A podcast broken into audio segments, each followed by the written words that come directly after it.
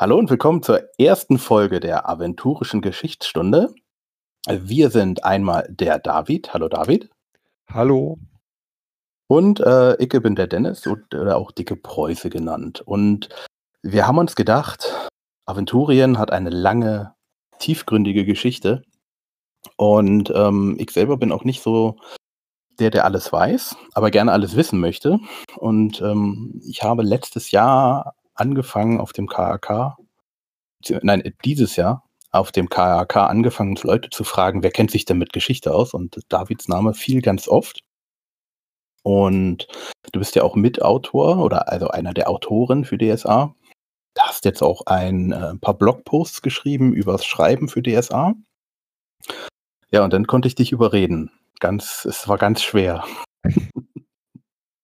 Hat etwas gebraucht, aber dann habe ich zugesagt, genau. Genau. Und ähm, was wir grundsätzlich planen ist, ähm, wir, wir haben eine Bibel, also unsere Bibel, die Historiker, Historia Aventurica. Ähm, und wir möchten einfach mal die Geschichte Aventuriens euch näher bringen, mir näher bringen und selber näher bringen. Das heißt, wir fangen einfach mal irgendwann im ersten Zeitalter an und kommen dann irgendwann in die aktuelle Zeit. Das heißt auch, die ersten Zeitalter werden etwas kürzer werden von den Episoden und dann, wenn wir so in die dunklen Zeiten oder in andere interessante Abschnitte von Aven der aventurischen Geschichte kommen, werden wir das etwas genauer machen und dann werden wir auch vielleicht mal die einzelnen Reiche, die es gibt, genauer betrachten. Mal eine, so eine extra Folge übers, ähm, über Bosporan oder Mittelreich, Horasreich, Torwall etc. Und wie viele Folgen das dann immer sind, schauen wir mal. Wir gucken, dass wir so eine Stunde, anderthalb nicht reißen werden. Und wir machen das auch relativ unregelmäßig oder regelmäßig, unregelmäßig. Wir planen mal einmal im Monat. Aber äh, ob wir das denn schaffen oder öfters oder weniger sind, äh, je nachdem, wie wir Lust, Laune und Zeit haben. Habe ich noch was vergessen?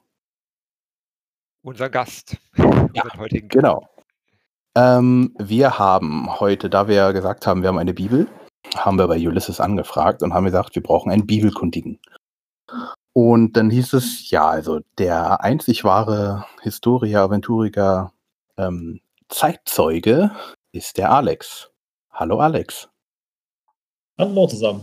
Ich würde mich übrigens jetzt nicht als der Bibelkundige bezeichnen, aber Zeitzeuge, das, das passt schon sehr gut. Ich war zumindest in der Redaktion, als äh, die Historie entstanden ist. Und ich werde dann natürlich versuchen, euch so gut es geht, alle Fragen zu beantworten, die ihr dazu habt. Perfekt.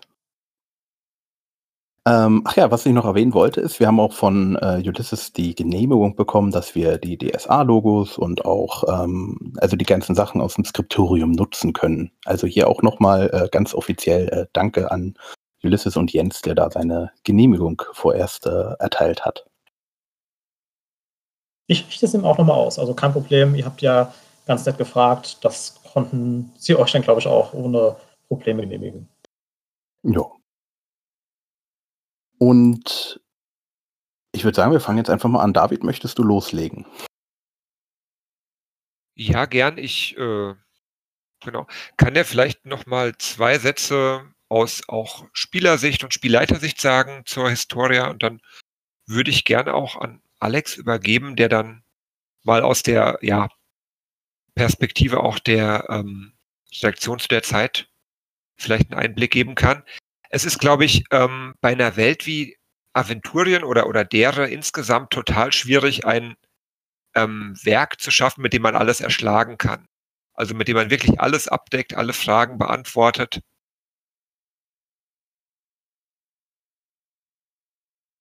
Entschuldigung, können wir ganz kurz unterbrechen?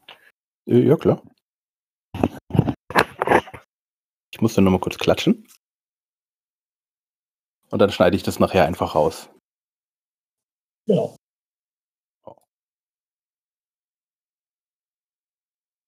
So. Ich bin nur noch, äh, ich muss äh, eh die, äh, also es wäre jetzt gar nicht so dringend ge äh, gewesen, weil ich muss jetzt noch die Webseite bauen, das wollte ich am Wochenende machen. Und das Ganze dann zusammenschneiden. Ah ja, da bist du wieder. Entschuldigung, wir hatten gerade ein, ein wichtiges Problem. Das Tablet hat versagt und mein Sohn äh, hatte große Not, weil das Tablet nicht so tat, wie er wollte. Und das musste unbedingt jetzt gleich und sofort gerettet werden. Aber jetzt bin ich gleich nach. Okay, warte. Ich, ich klatsche nochmal und dann kannst du weitermachen. Ja, genau. Äh, was ich gerade sagen wollte, war, ähm, dass, es, dass es nicht leicht ist, bei einer so komplexen und über viele Jahre gewachsenen Welt wie Aventurien ein Werk zu erschaffen, was einerseits wirklich alles abdeckt und alles erschlägt und dann auch noch alle zufriedenstellt. Von daher ähm, ist es, glaube ich, egal wie man es angegangen hätte, wäre es, wäre es schwierig geworden, so ein Geschichtswerk zu schreiben, das wirklich alles abdeckt ob man jetzt einen Ansatz gewählt hätte, der wirklich wie, wie, ja, wie ein reines Geschichtsbuch ist, was nur Fakten aufzählt, oder eben, wie es ja zum Teil auch passiert ist bei der Historie, dass man mehr einen mythologischen Ansatz wählt. Irgendwen macht man immer unglücklich. Und jetzt hat man sich bei der Aventuria für so eine Mischform entschieden. Ne? Das heißt, die früheren Zeitalter sind eher mythologisch angehaucht, beschrieben aus der Sicht der Riesen Calvin und die späteren Zeitalter, die dann auch den Bereich abdecken, den man auch im Spiel erleben kann, die sind dann eher ja, stärker chronologisch und auch stärker faktenbasiert. Die ähm, Frage, die ich gerne an Alex auch direkt stellen würde, ist, weißt du oder kannst du sagen, wie ihr da dran gegangen seid oder nach welchen Gesichtspunkten ihr entschieden habt, auch so eine, so eine Mischform zu wählen? Ah, daran kann ich mich noch sehr gut erinnern. Es war damals äh, unter der Verlagsleitung von Margot Hund noch äh, und wir haben uns in der Redaktion Gedanken gemacht, wie wir generell dieses Buch aufbauen und wir hatten schnell überlegt, naja, es ist ein bisschen schwierig, wenn wir es wirklich komplett zu einem äh, Geschichtsbuch machen, was einfach nur, ich sag mal, trockene Fakten liefert. Das hätten wir zwar machen können, aber wir wollten schon irgendwie auch, äh, dass das unterhaltsam zu lesen ist und ähm, mein damaliger Kollege Daniel Richter äh, hatte Florian Donschaun auch als Autoren schon äh, ausgewählt, weil er wusste, der kennt sich natürlich mit der DSA-Historie sehr gut aus. Er war bei vielen äh, Dingen dabei, die geschehen sind, was Publikation anging. Und ähm, wir hatten dann ihm gesagt, mach ein Konzept und sag uns einfach mal, wie du dir das vorstellen könntest, wie vielleicht eine Auflockerung auch auszusehen hat. Und, äh, sie kam dann auf die Idee, man kann praktisch äh, Zeitalter mehr oder weniger, wenn es machbar ist, mit gewissen Zeitzeugen äh, ja, unterstreicht und füttert, dass diese berichten. Ganz zu Beginn gab es, glaube ich, mal eine Idee, dass jedes Zeitalter sozusagen einen eigenen Zeitzeugen hatte. Das war aber bei einigen äh, Zeitaltern wirklich schwierig, da jemanden zu finden. Und so haben wir dann die Überlegung gehabt, naja, vielleicht gibt es jemanden, der einfach sehr alt ist und sehr viele der Zeitalter entweder sozusagen live miterlebt hat oder zumindest so nah dran ist, dass äh, seine Aussagen äh, nur kurz sozusagen vor äh, seiner Geburt liegen. Und tatsächlich war dann die Idee, dass man die riesen Calvin nimmt, die ähm, ja eine gewisse Langlebigkeit hatte und weit zurückreicht, was, was ihr, ihr Leben angeht und dementsprechend auch ähm, dort einiges zu berichten hatte. Und das war auch noch glaube ich, einer der Punkte. Sie hat ja gewisse Sichtweisen und äh, Verbindungen auch zu anderen Unsterblichen, also Göttern und Giganten und anderen Wesen, die sehr langlebig waren.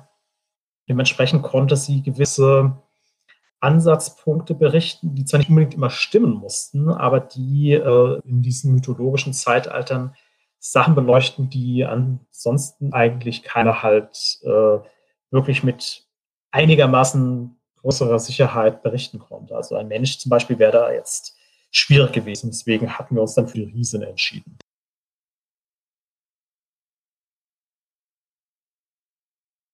Und gleichzeitig habt ihr dann aber auch entschieden zu sagen, die Riesen äh, tritt irgendwann ab und in den letzten Zeitaltern wechselt dann der, wechselt dann der Stil. Da hat man dann eher einen, ja, sachlich nüchtern berichtenden Stil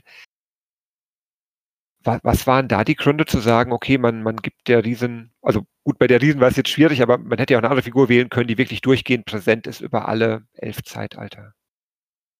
Ja, also wir hätten natürlich auch jemanden nehmen können, äh, beispielsweise K oder hätten so tun können, als ob K berichtet, der natürlich alle Zeitalter sozusagen äh, miterlebt hat oder zumindest was darüber berichten kann.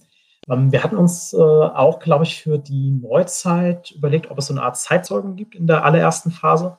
Das wäre sicherlich auch machbar gewesen, aber da hatten wir überlegt, okay, vielleicht ist es dort tatsächlich besser, ähm, dann doch mehr mit den Fakten und den Daten zu kommen, denn das ist ja quasi die ausgewählte Spielzeit, die man äh, seit quasi DSA 1 auch ähm, mit Leben gefüllt hat. Und da hatten wir schon so das Gefühl, dass die Erwartungen der meisten Spieler und Meisterinnen auch war hier, ähm, es wäre schon ganz gut, wenn man diese Daten hätte gebündelt, gesammelt zum Nachschlagen. Und deswegen hatten wir uns entschieden, diese mythologischen Zeitalter, die haben wirklich eher so eine märchenhafte oder ja, legendenhafte Art. Während dann, wenn es wirklich eher zur Neuzeit kommt, dass es dann doch eher ein stärkerer Faktencheck ist. Im Prinzip ähm, ja, steckt das dahinter und deswegen sollte dieser hintere Teil eher so eine Art äh, Sammlung sein, wenn man wirklich Sachen nach nachschlagen will, die in Abenteuern vorgekommen sind oder wo es halt Wendepunkte der aventurischen Geschichte in den letzten circa 30 Jahren gab.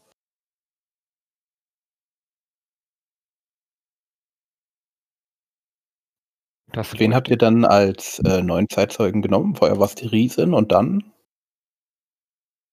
Ja, prinzipiell hatten wir fast immer nur äh, die Riesin im Endeffekt. Ähm, wir hatten, wie gesagt, in der Erstkonzeption gab es äh, natürlich die Überlegung, dass zum Beispiel in einem Zeitalter Drache vielleicht ähm, etwas berichtet oder auch irgendein sehr berühmter Troll. Ähm, Später wäre es natürlich auch interessant gewesen, wenn vielleicht Echsen etwas über ihr Zeitalter berichtet hätten oder Elfen und Zwerge und so weiter. Das war schon eine Überlegung. Ähm, natürlich gibt es so Fälle wie Fördakor oder vielleicht in gewissen Bereichen auch Pardona, also Wesen, die wirklich sehr, sehr lange leben, die ähm, etwas hätten berichten können. Aber ähm, um nicht ständig auch einen Wechsel zu haben, ähm, haben wir dann wirklich gesagt, okay, Calvin wird weitgehend bei diesen mythologischen äh, Zeitaltern berichten bis sie halt mhm. auch dann im Sinne abgetreten ist. Und dann wechseln wir eher zu dem Stil, ähm, dass es ja ein, ein neutraler Erzähler ist, beziehungsweise eher faktenbasiert. Mhm. Ihr habt dann aber nicht irgendwie definiert, wer das ist. Oder doch?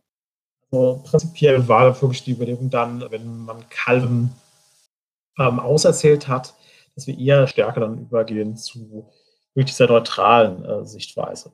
Also es gab noch verschiedenste Überlegungen, was man da machen könnte, aber generell ähm, war relativ klar, vor allem die Jetzt-Spielzeit, dass das sollte eher ein, ein neutraler äh, mhm. Erzähler oder tatsächlich einfach nur ähm, ein faktenbasierter Text dann auch dort ähm, auftauchen.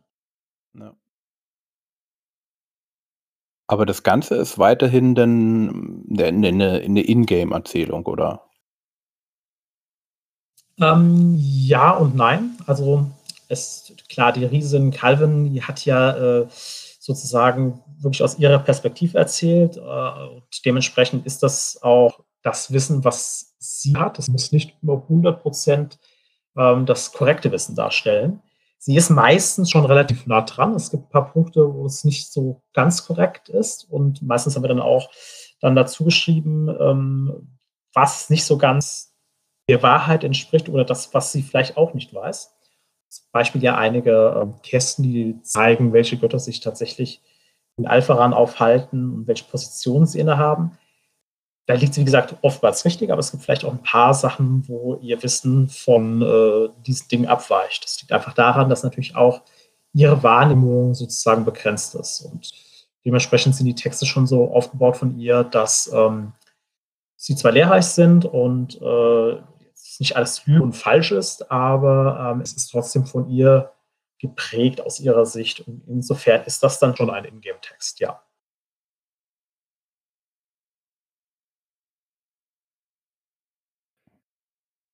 Und dann hat das Buch ja eine Besonderheit darüber hinaus noch, dass es, ähm, das gab es, glaube ich, vorher noch nie und auch seitdem nicht wieder, dass das Buch ähm, quasi zweimal erschienen ist. Einmal 2014, glaube ich, und dann nochmal ein Jahr später eine überarbeitete Fassung.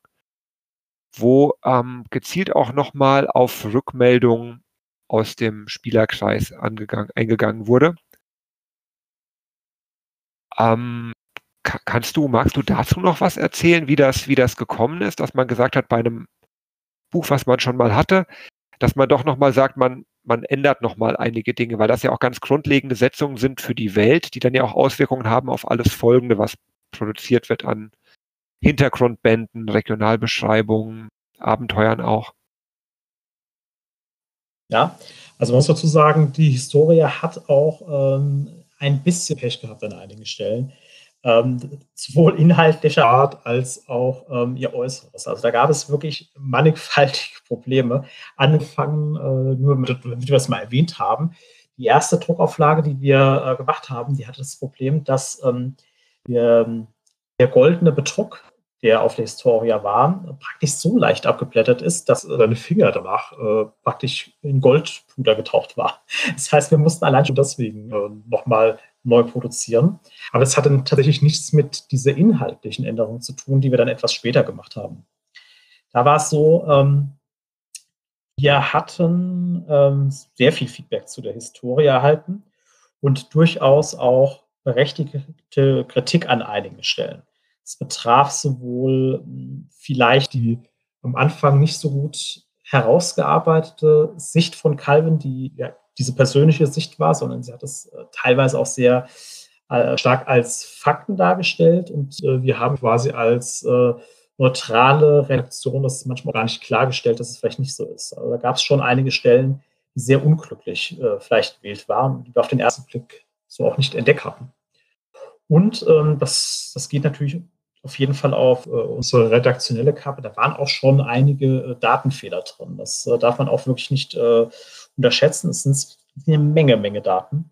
Und ein paar äh, waren auch schon falsch. Also das muss man wirklich sagen. Und das wollten wir im Zuge natürlich äh, auch nochmal wirklich korrigieren. Aber der Hauptgrund, warum wir das wirklich nochmal neu gemacht haben, äh, wir haben wirklich sehr, sehr viel Feedback erhalten und äh, es waren auch ganz viele Leute mit einigen Setzungen unglücklich. Äh, wir haben dann wirklich nochmal äh, mit unserem Chef Markus und der ganzen Redaktion das besprochen ähm, wie wir das am besten, geschicktesten machen. Und äh, wir hatten dann wirklich gesagt, okay, das ist ein so wichtiges Buch, weil es ja äh, praktisch Aventurien an vielen Stellen auch erklärt und mit, mit Leben füllt. Allein was diese Plätze in Alvaran angeht und welche Götter es wirklich gegeben hat und halt auch wirklich diese historischen Fakten.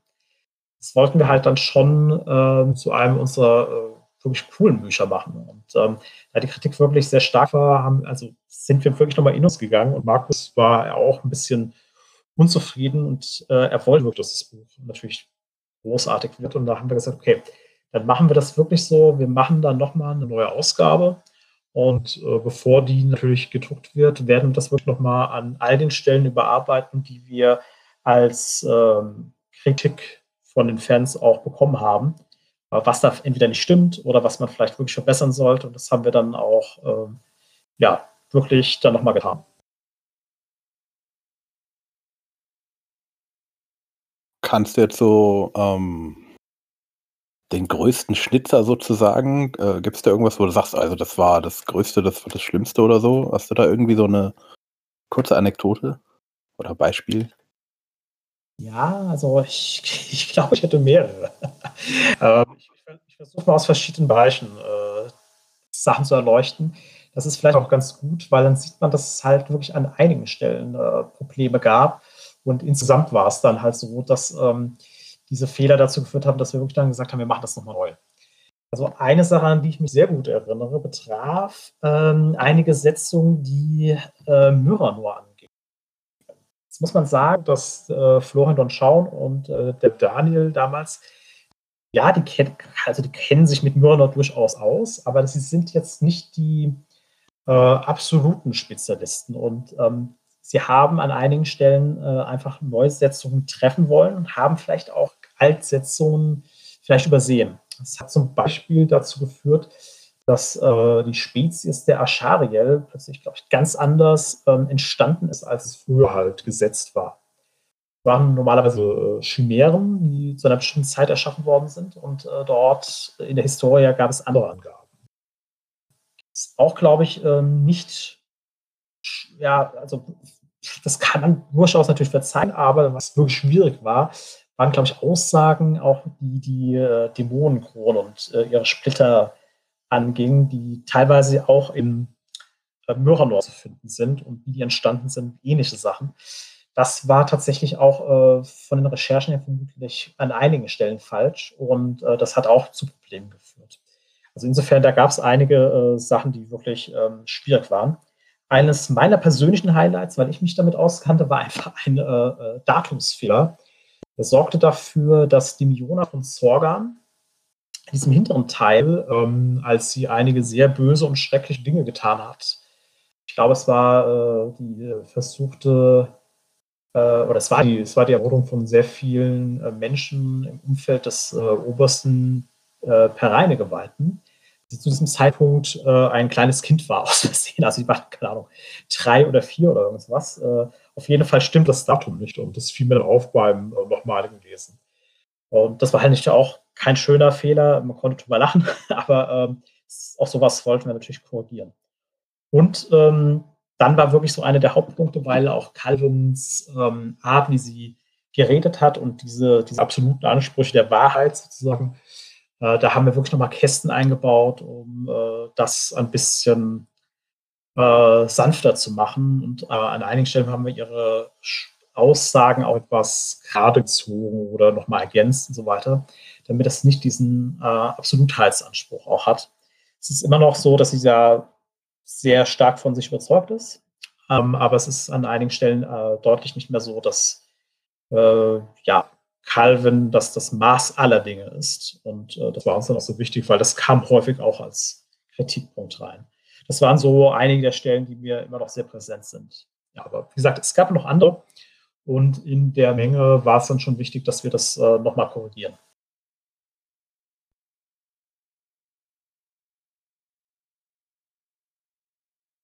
was sicher auch dann nochmal mit einem ganz schönen Aufwand verbunden ist. Also zu sagen, man nimmt ein, ein fertiges Werk und geht dann aber doch nochmal dran und ähm, ja, stellt quasi alles nochmal auf den Prüfstand. Ja, das, äh, das ist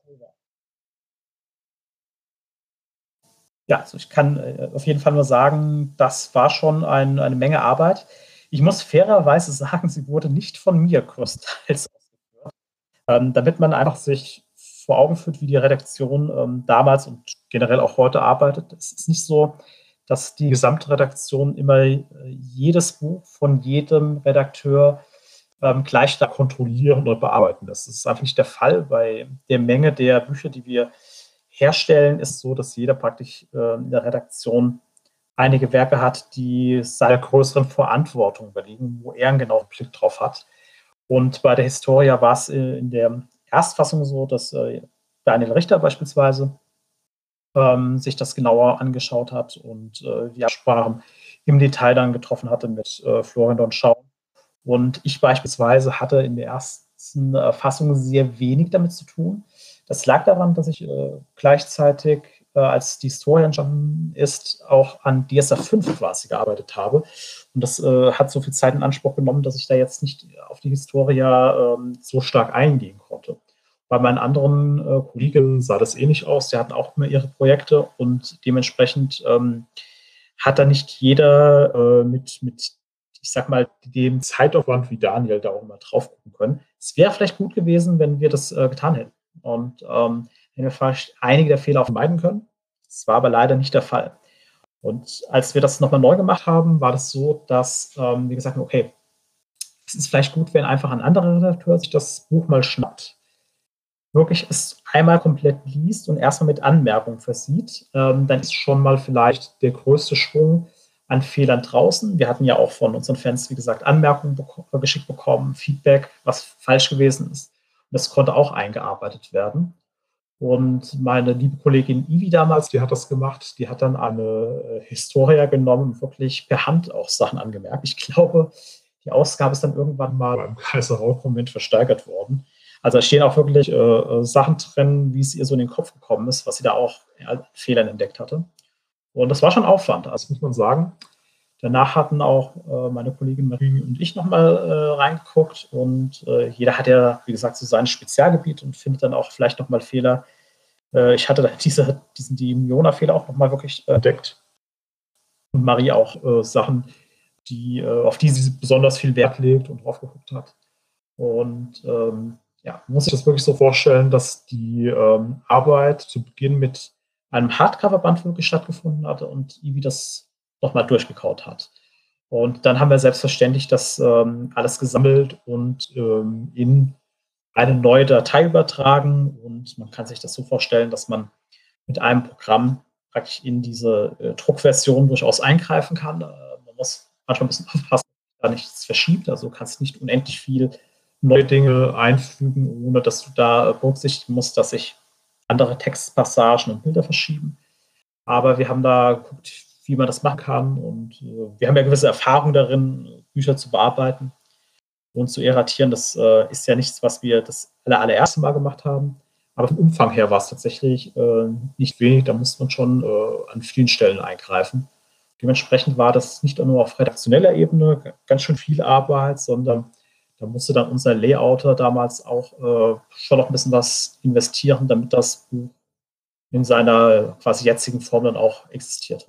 Es war also schon, schon ein Stück Arbeit. Das hat einige Tage gekostet. Und ähm, wenn man weiß, was das in der Redaktion bedeutet, wenn jemand wirklich tagelang mit einem Buch beschäftigt ist, dann kann ich nur sagen, das ist eigentlich selten der Fall, denn normalerweise besteht der Arbeitstag eines Redakteurs daraus, ähm, mehrere Sachen gleichzeitig in gewissen Schritten zu bearbeiten oder zu verwalten. Da ist man normalerweise nie nur mit einer Sache beschäftigt.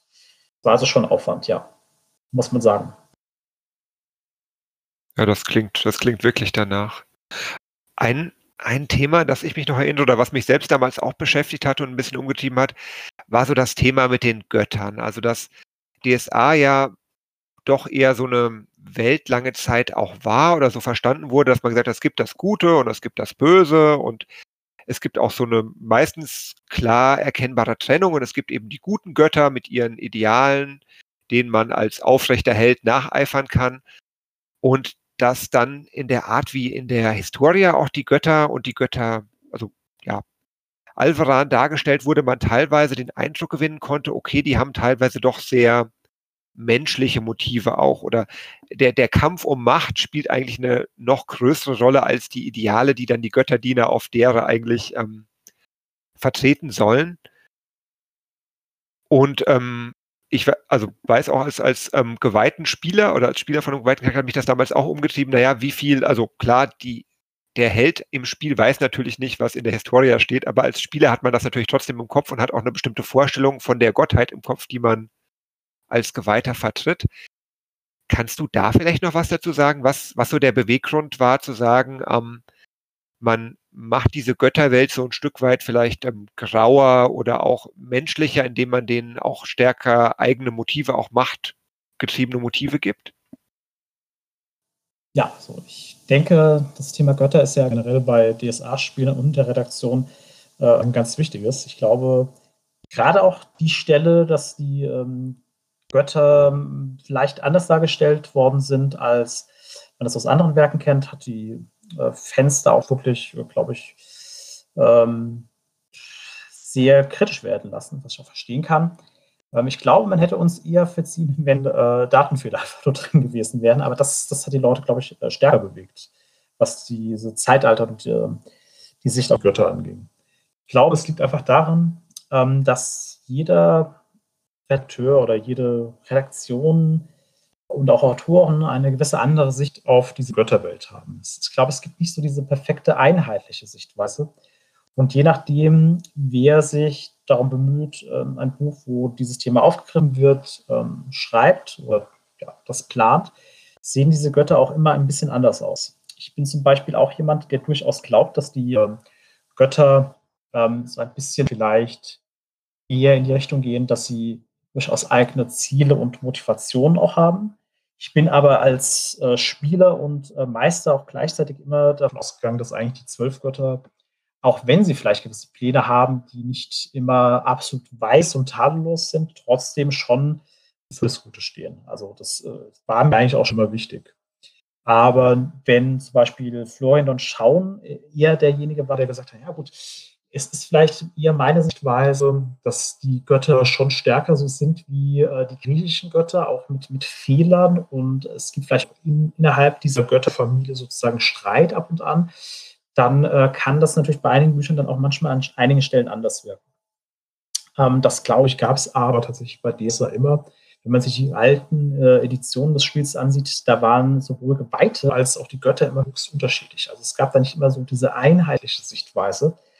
Aber ähm, man kann sicherlich sagen, dass ähm, es schon ein gewisses Abweichen gab von der Darstellung in der Historie zu, sagen wir mal, den letzten großen Quellen wie Wege der Götter. Das äh, würde ich auch schon so sehen. Und ähm, ich würde aber nicht davon ausgehen, dass wir ähm, das erstens immer so belassen oder dass das auch der absolute Wahrheitsanspruch ist. Ich würde davon ausgehen, dass ähm, wir als, als jetzige Redaktion schon so sehen, dass die Götter nicht nur die Ordnung darstellen, sondern auch schon die gute Seite. Die können auch mal ihre Fehler haben vielleicht und vielleicht haben sie mal etwas getan, was äh, in der jetzigen in diesem jetzigen Zeitalter oder bei uns in der Wirklichkeit nicht als zu 100% gut angesehen wird, aber ähm, auch Götter können sich ja in dem Sinne entwickeln. Oder vielleicht sind Taten, die sie ganz früher mal begangen haben in anderen Zeitaltern, etwas, was sie heute nicht mehr tun würden. Ich glaube zum Beispiel, dass Praios äh, vielleicht äh, jetzt, nachdem er sehr lange der Götterfürst war, vielleicht auch anders reagieren würde äh, und andere Dinge tun würde, als es vielleicht vor vielen Zeitaltern getan hat, als die Situation eine andere war. Also ich sehe sie, ich glaube meine Kollegen auch, schon als die, die guten Mächte an. Ich glaube auch, dass es für die Spieler der Geweihten wichtig, dass sie sich zumindest darauf verlassen können, dass das nicht äh, einfach immer nur Fähnchen im Wind sind und gerade das so auslegen kann, wie man das will, sondern die sollen ja auch eine gewisse moralische Instanz sein und für das Gute stehen. Deswegen gibt es ja auch die Erzdämonen, die eigentlich genau das Gegenteil darstellen sollen. Äh, das Chaos anstelle von der Ordnung. Und da ist das Moralische halt nicht gegeben. Deswegen würde ich mir da jetzt keine Sorgen machen, dass wir ähm, immer auf diese Setzung der Historia gehen, sondern ich glaube, man kann das vielleicht auch so sehen, wenn man das so spielen will, kann es auch so benutzen. Aber ich, ich würde mir da schon äh, vorstellen, dass dieses Götterbild immer sehr vielschichtig ist und ähm, das, das sollte auch gar nicht so einheitlich sein. Wo du, wo du gerade die Erzdämonen ansprichst, das war auch ein Punkt, also der, der mich damals überrascht hat, weil da, da verschiebt sich ja so ein bisschen, ne? weil man sagt, man hat ähm, Charybda zum Beispiel, die mal Gottheit war und mal in Alvaran saß, also auch mal gut in irgendeiner Form war oder zumindest göttlich war und die dann aber gefallen ist und jetzt auf dieser Gegenseite steht. Wo man aber nicht, ähm, also was einfach eine neue Setzung ist, die vorher zumindest ähm, ja nicht, nicht bekannt war und wo man eben ja einen Präzedenzfall geschaffen hat und gesagt hat, eben Götter können auch ihre grundsätzliche moralische Ausrichtung verändern. Ja, das tatsächlich ist ein, ein Spiel, das äh, ein, ja, eine lange Vorgängergeschichte hat. Und zwar in der Phileason-Kampagne, die ja auch schon ein paar Jahre auf dem Buckel hat, gab es mal in einem äh, Tal mit äh, Echsenpriestern ein Wesen, das quasi Karma-Energie hatte. Und äh, das äh, Korruptort sozusagen verehrte. Und aus dieser Geschichte, die vermutlich damals eher eine Art Fehler war oder nicht bedacht worden ist, ähm, hat man weiter diese Geschichte vorangetrieben und die Möglichkeit schon erdacht, ja, okay, vielleicht ist es ja wirklich so gewesen, dass es unter den Erzdämonen ähm, Wesen gibt, die früher wirklich mal so diesen göttlichen Status gehabt haben. Und äh, da gibt es vielleicht eine interessante Geschichte, die man auch dazu erzählen kann. Und äh, so ist das praktisch gewachsen.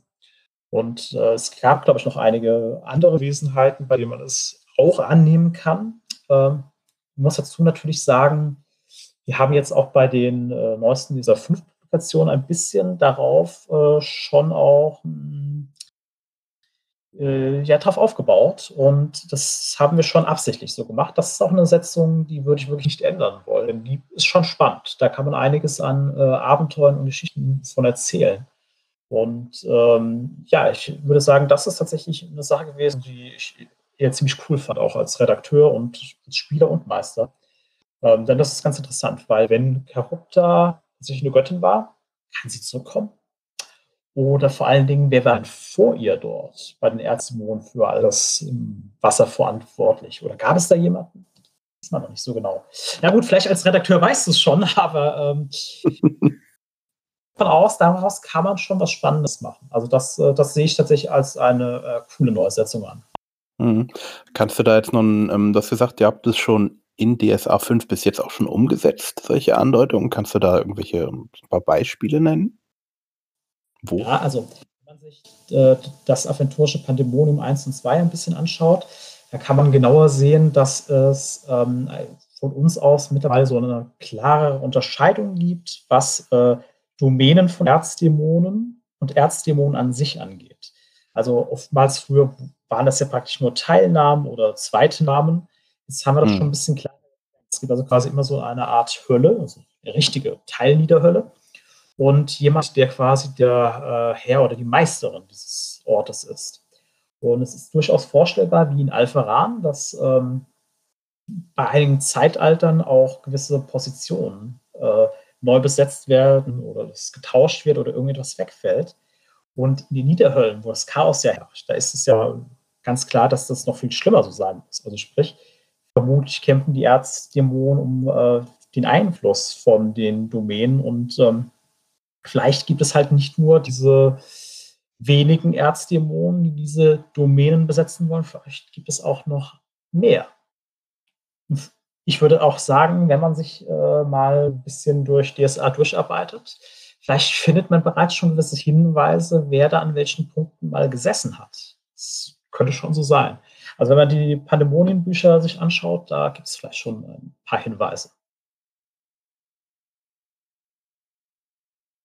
Okay, dann ähm, jetzt äh, die Aufforderung von uns an da draußen. Wenn ihr schon Ideen habt, schreibt es uns in die äh, Kommentare per E-Mail, in irgendwelchen Foren. Ihr könnt uns überall erreichen und schon mal eure ähm, Einschätzung abschicken. Und natürlich sammeln wir das alles und schicken das Alex und dann wird er sagen, wer richtig war, oder?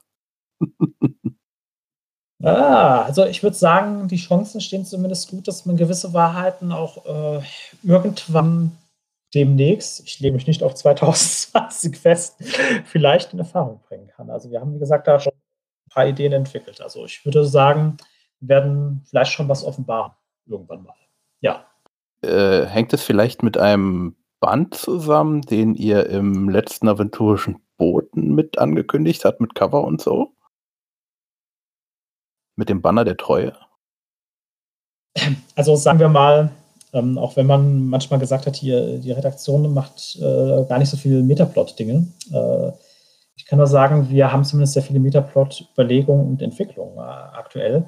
Es wird vielleicht auch mehrere Abenteuer geben, die sich mit diesen Sternenfallgeschichten und den Domänen und den Göttern beschäftigen. Also Banner der Treue, das will ich gar nicht verschweigen, ist auf jeden Fall ähm, ein guter Kandidat, um über göttliche Dinge, die da passieren, was zu erfahren. Aber das äh, Konkrete, was äh, jetzt unsere Erzdämonen angeht, nein, es ist kein Abenteuer, was äh, Banner der Treue heißt, sondern es könnte was anderes sein. Ah, okay. Ja, dann sind wir ja gespannt auf das, was noch kommt. Also solltet ihr auf jeden Fall. Also ich kann zumindest schon mal versprechen, ohne mich aus dem Fenster zu hängen, es wird episch. Also das ist diesmal nichts, äh, was klein in klein passiert, sondern da kommt was Größeres. Dementsprechend, es kommt auch, wie gesagt, noch nicht morgen, sondern das braucht noch ein bisschen Vorbereitungszeit. Aber ähm, wir hm. haben da auch schon ein paar Gedanken gemacht. So eine 13-teilige äh, Kampagne? 13?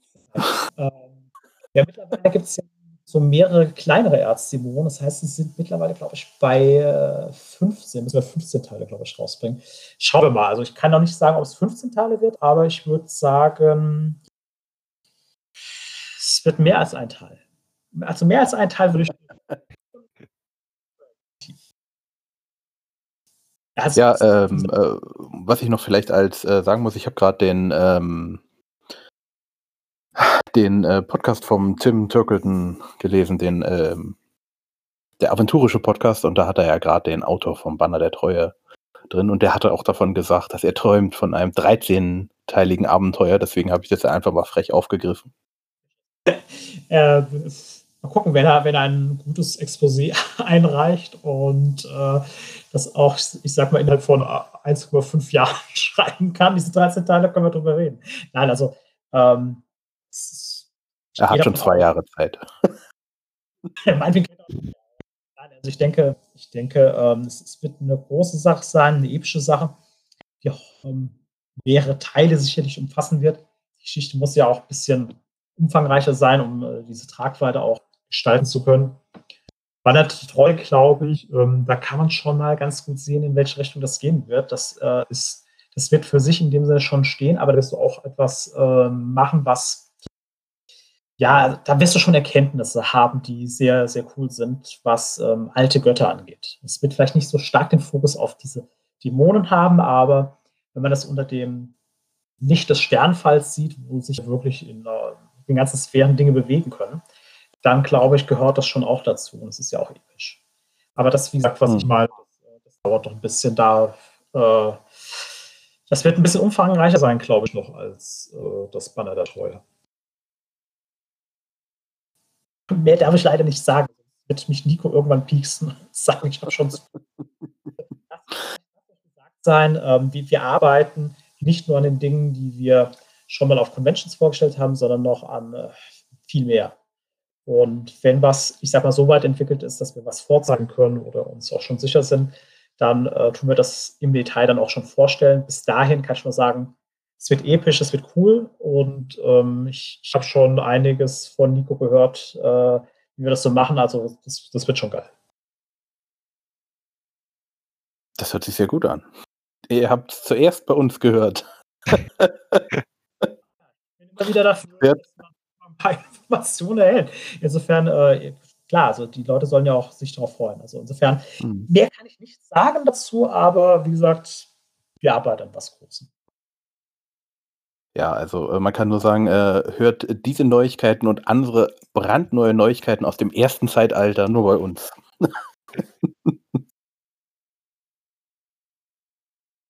Nochmal, nochmal zurück zur Historia. Ich habe ähm, mal in der Rezension gelesen, ähm, auch von jemandem, der sagt, er hat sich da ein, ja, ein Werk erhofft quasi, was den, was den Kanon festlegt und so ein bisschen strukturiert. Wie ist es denn nun wirklich gewesen? Und ähm, nach der Lektüre waren die Fragezeichen größer als vorher. War das vielleicht so ein Stück weit auch Absicht zu sagen, gerade Aventurien, wo schon so viel festgelegt ist, wo man sagt, es ist schon vieles bis in jede Kleinigkeit beschrieben, da wieder neue, neue Unsicherheit zu schaffen? Es ist natürlich ähm, ganz schwierig, gerade bei diesen äh, längst vergangenen Zeitaltern richtig harte Fakten unterzubringen.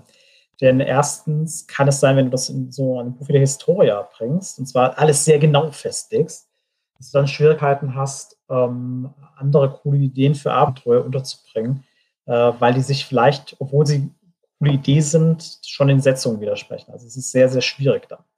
Und all diese Setzungen, die du für frühere Zeitalter triffst, ähm, beeinflussen natürlich alles quasi, das, weil es durchgeht bis in die Gegenwart. Ich finde eigentlich, dass es gar nicht so schlecht war, ähm, gerade was diese Kästen die Zeitalter, schon gewisse Informationen zu liefern, aber an einigen Stellen auch ein bisschen vage zu bleiben. Also sprich, ich glaube, es ist gut, wenn man ähm, vielleicht bei dem äh, bei der Auflistung der Götter, die sich in Alvaran herumgetummelt haben in Zeitaltern, einige erwähnt, auf, auf Mal, Mal Neusetzungen trifft, das haben wir auch getan aber Spielraum lässt, ähm, Beispiel nicht unbedingt alle Götter festlegt, ähm, auch nicht alle Götter nennt. Es kann ja welche geben, die wir noch überhaupt nicht in der Redaktion äh, irgendwie jemals erwähnt haben. Ich glaube, das ist aber nicht schlecht, weil dadurch kannst du für äh, Spielerunden auch gewisse freie Räume haben und ähm, deren Ideen widersprechen sich dann nicht mit dem, was wir gesetzt haben. Beispiel, wenn du wirklich einen alten Gott, der noch niemals genannt ist, brauchst, den du für irgendein Zeitalter selbst setzen willst, ähm, ist es doch eine coole Sache. Wenn wir jetzt schon alle festgelegt hätten, ähm, müsste der arme Meister, wenn er wirklich sich ganz hart die Fakten halten will, immer nur diese Götter nehmen, die wir da festgelegt haben, hat keinen Spielraum. Ähm, deswegen glaube ich, dass an so einer Stelle das nicht verkehrt ist, diesen Spielraum zu haben. Ähm, deswegen da bin ich eigentlich einigermaßen glücklich, wie das gelaufen ist. Man kann sich natürlich immer drüber streiten, ähm, welche Götter beispielsweise jetzt sinnvoll waren oder nicht, aber das, das ist immer der Fall. Also da führt ja kein Weg dran vorbei. Äh, das, Vielleicht ist das. Ja. Vielleicht ist das auch der Unterschied ne, zu einer Regionalspielhilfe zum Beispiel, wenn man eine Region beschreibt und dann irgendwie nach ein paar Jahren denkt, ach, das bräuchte mal eine Veränderung, dann kommt eben mal ein Kriegszug oder es kommt eine Seuche und dann hat man die Möglichkeit, so eine Region ja auch ganz gut umzugestalten. Aber was man eben für die Mythologie festlegt, das kann man ja nicht so ohne weiteres dann irgendwie ein paar Jahre später komplett wieder auf den Kopf stellen. Von daher ist vielleicht auch einfach eine gewisse Offenheit und eine gewisse Flexibilität notwendig, um sich nicht selbst zu sehr zu begrenzen. Auch für zukünftige Autoren und für zukünftige Projekte. Genau, sehe ich schon so. Also ähm, es ist nicht verkehrt, wenn man gewisse Möglichkeiten hat ähm, und Sachen auch mal nicht festgelegt sind. Wie gesagt, ich glaube, es ist ganz, ganz okay, wenn es bestimmte Sachen gibt, die man ähm, da auch in Erfahrung bringen kann. Da kann man auch Abenteuer drum stricken. Also wenn du zum Beispiel weißt, Praios war äh, in bestimmten Zeitaltern auf jeden Fall äh, in Alpharan, vielleicht in einigen nicht, da kann man ja auch was mit anfangen. Aber eine Komplettfestlegung, ähm, die hat halt auch starke Auswirkungen auf alles. Und da muss man ein bisschen vorsichtig vielleicht sein. Da ist ein bisschen Unschärfe nicht schlecht und es war schon auch so gewollt. Also sowohl der Florian Don Schauen als auch Daniel als auch das gesamte Redaktionsteam hatte das schon ähm, so gewollt, dass man da nicht alles festlegt.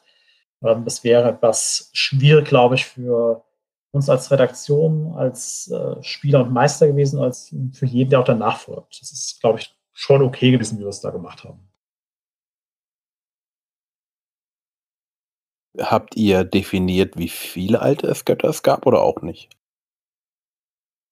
Das kann ich durchaus verraten. Also es gibt eine Art, ähm, nennen wir es mal Götterpool. Also sprich, mhm. es gibt eine wo wir schon sehr klar festgelegt haben, die alle hier, das sind tatsächlich Wesen, die man als X klassifiziert oder das sind halt Götter, Halbgötter und so weiter. Das gibt es schon tatsächlich. Es gibt aber, und das ist auch von uns auch absolut gewollt, weil wir wollen das ja vielleicht auch irgendwann mal fortsetzen und neue Namen bringen. Es gibt auch ein äh, Pool der Unbenannten, nennen wir es mal. Ähm, da gibt es eher so etwas wie, wenn wir jemanden mal setzen wollen, weil wir wirklich eine geniale Idee haben, können wir den da herausziehen. Oder es gibt vielleicht auch Wesen, die haben keinen Namen, sondern die haben eher nur so ein Konzept, das wir vielleicht mal aufgreifen wollen, das von den anderen Göttern noch nicht belegt ist. Mhm. Ähm, ja, wir haben schon so ähm, Vorstellungen, wer da was macht, aber es gibt keine absolut ähm, endliche Liste, die sagt, hier, es gibt auf jeden Fall nur die, sondern es ist schon an einigen Stellen so, dass wir da noch was Neues setzen können. Ich gebe dir ein Beispiel. Wir hatten äh, vor kurzem äh, Wege der Vereinigung. Äh, da haben mhm. wir auch eine gesetzt, die kam quasi nicht aus dem festgelegten Pool, sondern da haben wir gesagt, okay, in Uturia mag es sein, dass äh, ähm, Raya vielleicht wirklich noch Konkurrentin hat und ähm, die Liebesgottheit äh, ist ja vielleicht eine andere und wir wollten nicht auf Leftan und Belkele zurückgreifen, äh, sondern wirklich auf eine neue Liebesgöttin. Und dann haben wir auch da tatsächlich aus diesem Pool äh, quasi eine gesetzt. Und ähm, das kann durchaus immer mal wieder vorkommen, aber wir werden auch jetzt nicht unendlich viele gottgleiche Wesen immer äh, aus dem Hut zaubern. Das, glaube ich, würde jetzt auch äh, der Spielwelt gar nicht gut tun, sondern müsste es ein bisschen mhm. mit Bedacht machen, dass es auch passt. Und da hat es jetzt mal gepasst. Das war, glaube ich, eine ganz gute Entscheidung. Aber ansonsten ähm, setzen wir das jetzt nicht äh, so regelmäßig oder so häufig ein, äh, sondern oftmals nehmen wir natürlich Wesen, die man kennt oder die schon mal eine Rolle gespielt haben. Also ihr habt ähm, die Anzahl, aber die, die Anzahl definiert, aber nicht wer in, diesem, in dieser Anzahl drin ist, sozusagen. Oder habt ihr den, die Anzahl auch offen gelassen? Für ich euch? Ich würde sagen, die Anzahl ist nicht hartfest, sondern es ist vielleicht eine Art äh, Menge, die wir vielleicht eher nicht überschreiten wollen. Das, das würde ich sagen. Das gibt es vielleicht. Also mhm. es ist ja gesetzt, dass es tatsächlich ähm, in früheren Zeitaltern viel mehr äh, Götter gab und durch diverse Dinge, die passiert sind, sind sie weniger geworden. Und dementsprechend, also es sollten vielleicht nicht 999 verschiedene Gottheiten in äh, den Sphären herumwandeln, sondern es sind vielleicht schon deutlich weniger. Und mhm. ähm, vielleicht nicht festgelegt, es müssen auf jeden Fall 99 sein, aber vielleicht haben wir gesagt, naja, es könnte ungefähr einen, einen Bereich von zwischen 80 und 120 geben, vielleicht in diesem Bereich. Mhm. Äh, nicht, dass man mich falsch versteht, wir haben jetzt nicht gesagt, es sind 80 bis 120, sondern das war nur ein Beispiel. Ähm, ja ich werde nicht genau sagen, wie viele wir festgelegt haben. Ich wollte darstellen, ungefähr so sind unsere Gedanken. Nein, also das kann schon sagen, es sind tatsächlich nicht 999 Götter, die wir oder sich in einem Pool befinden. Das sind schon weniger. Also, ähm, es macht ja auch keinen Sinn, äh, unendlich viele Götter irgendwie darstellen zu wollen. Die brauchen ja auch alle ihr, ihr Wesen, ihre Aspekte, ihre Ausrichtung. Und wenn du halt äh, fünf Götter hast, die sich mit Schmiedefeuer beschäftigen, ist es ja ein bisschen langweilig. Also insofern muss man ja auch gucken, was da überhaupt passt. Mhm. Frage ist ja, gibt es denn den Gott der Rollenspiele in Aventurien? Also, das ist schwierig zu beantworten. Es gibt einige Redaktionskollegen, die mutmaßen, dass äh, Celedon dafür zuständig ist. aber ähm, ich bin mir nicht so ganz sicher. Ich neige auch eher dazu, könnte schon sein, aber ähm, nein, ich, ich, denke, ich denke nicht. so wichtig sind wir nicht.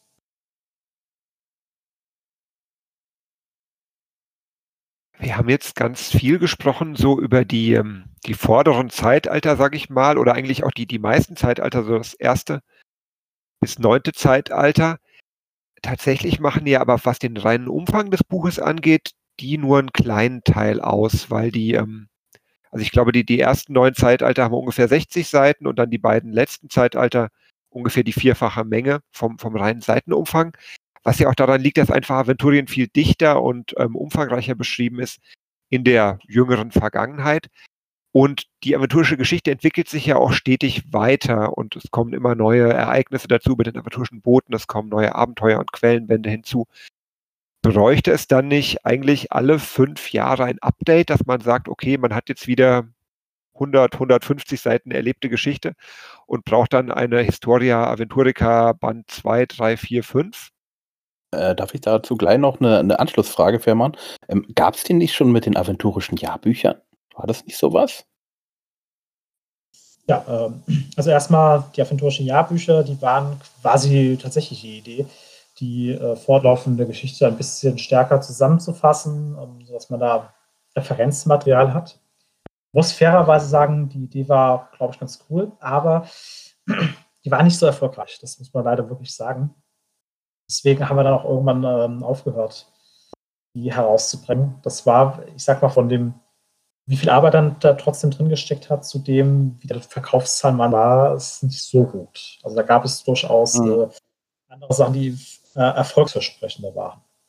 Ähm, aber was ein Update angeht, ähm, ja, das wäre natürlich schon eine gute Idee und äh, das schwarze Auge hat ja eine Geschichte. Das heißt, du kannst ja natürlich immer eine Art Update irgendwann machen. Ich glaube auch, dass es äh, eine gute Idee wäre, ich bin sehr stark dafür, dass wir irgendwann auch tatsächlich nochmal eine Historia ähm, für diese aktuelle Edition machen. Ich weiß nicht, ob wir mehrere machen sollten. Also das glaube ich, äh, puh, das wäre nicht nur anstrengend, sondern ähm, ich, das wäre dann fast wieder eher sowas wie äh, diese Jahrbücher. Ich bin mir nicht sicher, ob das äh, so gut gehen würde dann vielleicht lieber, wenn sich die äh, Edition irgendwann dem Ende zuneigt und die ganz viele Regionalspiele schon rausgebracht haben, wo es ja auch immer ein Update gibt, dann könnte ich mir eher vorstellen, dass wir so nochmal so eine äh, Historia 5.0 sozusagen machen. Und zwar äh, vielleicht auch nochmal so aufgebaut, wie die Spieler das eher gefordert haben. Also da kann man ja noch mal ein bisschen die Struktur ändern. Und vielleicht auch da die Götter nochmal äh, klar hervorheben, dass sie vielleicht früher Dinge getan haben, die man äh, als zweifelhaft einstufen würde, aber dass sie heute wirklich eher die sind, die für das Gute stehen. Also wie gesagt, ich glaube, man könnte da wirklich nochmal so ein richtiges Komplett-Update machen, aber das äh, sage ich jetzt schon, das wird nicht 2020 erscheinen. ich glaube auch nicht 2021. Denn also, das muss man wirklich sagen, die ähm, die gehört, glaube ich, schon zu den arbeitsintensivsten Werken, die man so machen kann. In rein diese Daten äh, zusammenzustellen, das ist nicht, was du einfach mal so machst, sondern das erfordert, glaube ich, echt viel Zeit. Muss eigentlich auch, äh, damit nicht nochmal Fehler passieren, so wie äh, es passiert sind, die mal gegenchecken lassen. Und äh, ich glaube, das ist schon eine Sache, die kannst du nicht so schnell machen. Das ist eher vom Umfang her eine der ähm, schwierigeren Publikationen. Aber wie gesagt, ich würde schon sagen, man sollte auf jeden Fall nochmal einen machen. Und ähm, ich glaube, die kann auch sehr cool werden und ähm, hat ja auch was. Es ist ja nicht so, dass wir uns das einfach nur so überlegt haben, wie wir finden Historia cool. Es gab ja oftmals die Idee von Fans, dass sie auch gerne so ein Buch hätten. Und äh, dementsprechend, ich, ich glaube schon, irgendwann, wenn die Zeit reif ist, dann könnten wir wieder sowas machen. Da also bin ich ja gespannt. Ich kann auf jeden Fall, was den Arbeitsaufwand angeht, das äh, kann ich sofort unterschreiben. Ich hatte jetzt in Vorbereitung vom Rabenkrieg ähm, eine Zusammenstellung gemacht, ähm, nur für die Region Al-Anfa für die letzten 30 aventurischen Jahre, also quasi vom Komkrieg bis jetzt zum Rabenkrieg. Und da habe ich schon echt lange gesessen und hatte quasi den ganzen Schreibtisch voller, voller Bücher, wo irgendwo Hinweise waren oder chronologische Festlegungen. Und wenn ich mir dann vorstelle, okay, für den ganzen Kontinent und für einen Zeitraum von Jahrtausenden, das ist bestimmt äh, eine echte Fleißarbeit. Definitiv. Äh, eines der Geheimnisse von DSA, äh, was es auch so kompliziert in dem Sinne macht, ist, äh, also wenn du für historische Daten etwas heraussuchen willst, es gibt praktisch in jedem Quellenbuch, in ganz vielen Abenteuern gibt es auch in Nebensätzen Hinweise auf bestimmte Sachen oder Festlegungen. Also es ist tatsächlich ähm, ähm, eine Sache, da musst du sehr viel recherchieren, um die Sachen auch zu finden. Mhm. Ich bin da auch durchaus dankbar, als ich für die Hochelfen mal Informationen brauchte, dass äh, einige Freiwillige sich auf die Suche gemacht haben. Sie hat dann auch irgendwann aufgegeben, weil es äh, dann doch zu viel Material gab. Also sie haben sehr viel gefunden. Aber das war wirklich mhm. sehr, sehr und ähm, ich kann sagen, gerade hier jetzt äh, beim Dornreich ähm, hat glücklicherweise, dann bin ich dankbar, eine der Autoren des Bandes ist übernommen, das zusammenzustellen. Ich weiß, dass das echt äh, eine Fusselarbeit ist. Also das muss man schon sagen. Vor allen Dingen musst du auch manchmal auswählen, ist diese Information, die du gefunden hast, tatsächlich etwas, was du in ein neues Buch übertragen willst, oder ist gar nicht so wichtig, diese Information? Das ist also auch noch eine Sache der Bewertung. Äh, denn nicht jede Information, die irgendetwas mit Historie zu tun hat, ist sinnvoll in einem Historienband unterzubringen. Das muss man auch mhm. noch dazu Ihr habt jetzt also kein, äh, keine interne äh, Wiki-Aventuria so, so, sozusagen. Ähm, nicht, Infos. Sich das vorstellt. Also wir haben natürlich gewisse Datenbanken für bestimmte Sachen, aber gerade auch so diese historischen Sachen, ähm, das, da würde ich nicht sagen, dass wir äh, das über ein Programm perfekt laufen haben. Es gibt vielleicht bestimmte Sachen, wo wir sagen können, hey, äh, jetzt hat äh, ein, eine Meisterperson Geburtstag, vielleicht sollten wir mal vielleicht was für sie machen. Aber gerade so eine Auflistung der, dieser ganzen Daten, das gibt es nicht so in diesem sortierten Maße. Da ist tatsächlich die ähm, Historia Aventurica derzeit für uns als PDF oder als Hardcover-Buch die, ähm, die Hauptquelle, um die wichtigsten Ereignisse auch äh, uns anzuschauen. Wenn du das halt nicht noch tiefer machst in den Regionalspielhilfen. Aber es ist tatsächlich so, dass auch die Redakteure an vielen Stellen mit den Autoren zusammen die Sachen dann recherchieren müssen aus alten Quellen. Hm. Wie läuft so eine Recherche dann ab? Ihr sucht einfach äh, alle alten Romane, Abenteuer, Regionalspielhilfen zusammen und äh, dann sucht ihr das raus. Äh, ich weiß, David, du hast ja auch gesagt, du hast das jetzt schon mal gemacht. Ja, das ist tatsächlich äh, das, die Standardprozedur. Also es gibt natürlich gewisse coole Hilfsmittel. Ähm, auch wir in der Redaktion benutzen ähm, ab und an die Wiki Aventurica, um zum Beispiel beim bestimmten Thema zu sehen, wo gibt es äh, Schlagworte, an die wir vielleicht auch nicht gedacht haben, also auch wo Sachen drinstehen könnten. Das ist immer super nützlich, klar. Wir haben ja auch gewisse eigene Datenbanken, wie gesagt, da kann man vielleicht auch ähm, zumindest sagen, wo was drin sein könnte. Aber im Grunde geht es wirklich darum, du musst dann in den Büchern ähm, die Sachen nochmal nachlesen. Äh, glücklicherweise, ähm, das gehört aber auch zu, ich sag mal, dem Job des Redakteurs auf jeden Fall dazu. Manchmal muss leider auch ein Autor das machen. Ähm, du musst dann halt wirklich vielleicht über ein PDF ähm, nach Begriffen suchen und äh, das kann manchmal sehr ähm, ausufernd sein, das muss man schon sagen. Aber wenn du ein bisschen gelernter darin bist, äh, die richtigen Begriffe zu suchen, dann geht das natürlich auch schneller. Es ist aber wirklich so eine echt typische Recherche, die sich über ganz viele Bücher manchmal erstreckt. Ich sage nur eins, also wenn du über Bohrberat was herausfinden willst, dann hast du viel zu tun. Also das ist schon einigen Werken auf und das sind sehr viele Daten. Wenn du jetzt, keine Ahnung, über den iranischen Rennkuckuck was herausfinden willst, dann ist es schon deutlich einfacher. Da gibt es äh, eine überschaubare Quellenlage. Äh, aber generell, ja, es äh, ist schon so, dass du das einfach nachlesen musst. Hm. Äh, was kannst du mir denn über den, Aventur äh, den äh, Rennkuckuck äh, so erzählen, so jetzt? Wenn du ihn schon als Beispiel nennst, scheinst du ihn ja gut zu kennen, oder? Ich scheine ihn recht gut zu kennen und ich glaube, ich habe ihn auch schon mal eingesetzt in einem Abenteuer. Ich könnte sogar mir vorstellen, ich habe den Text zum Rennkuckuck in Dornreich geschrieben. Also ich kann nur sagen, ähm, der Vogel mit einer unglaublichen Geschwindigkeit sogar einem äh, Geparden alt aussehen lässt. Also der kann ja abhängen. Und äh, ist aber ein recht ungefährliches kleines äh, Ding, das eigentlich eher nur so in der Gorschen Steppe und so weiter vorkommt. Also eigentlich eher ein Sympathieträger und äh, Geparden und Wölfe, wie gesagt, die können dem nichts großartig anhaben. Da ist es zu schnell für.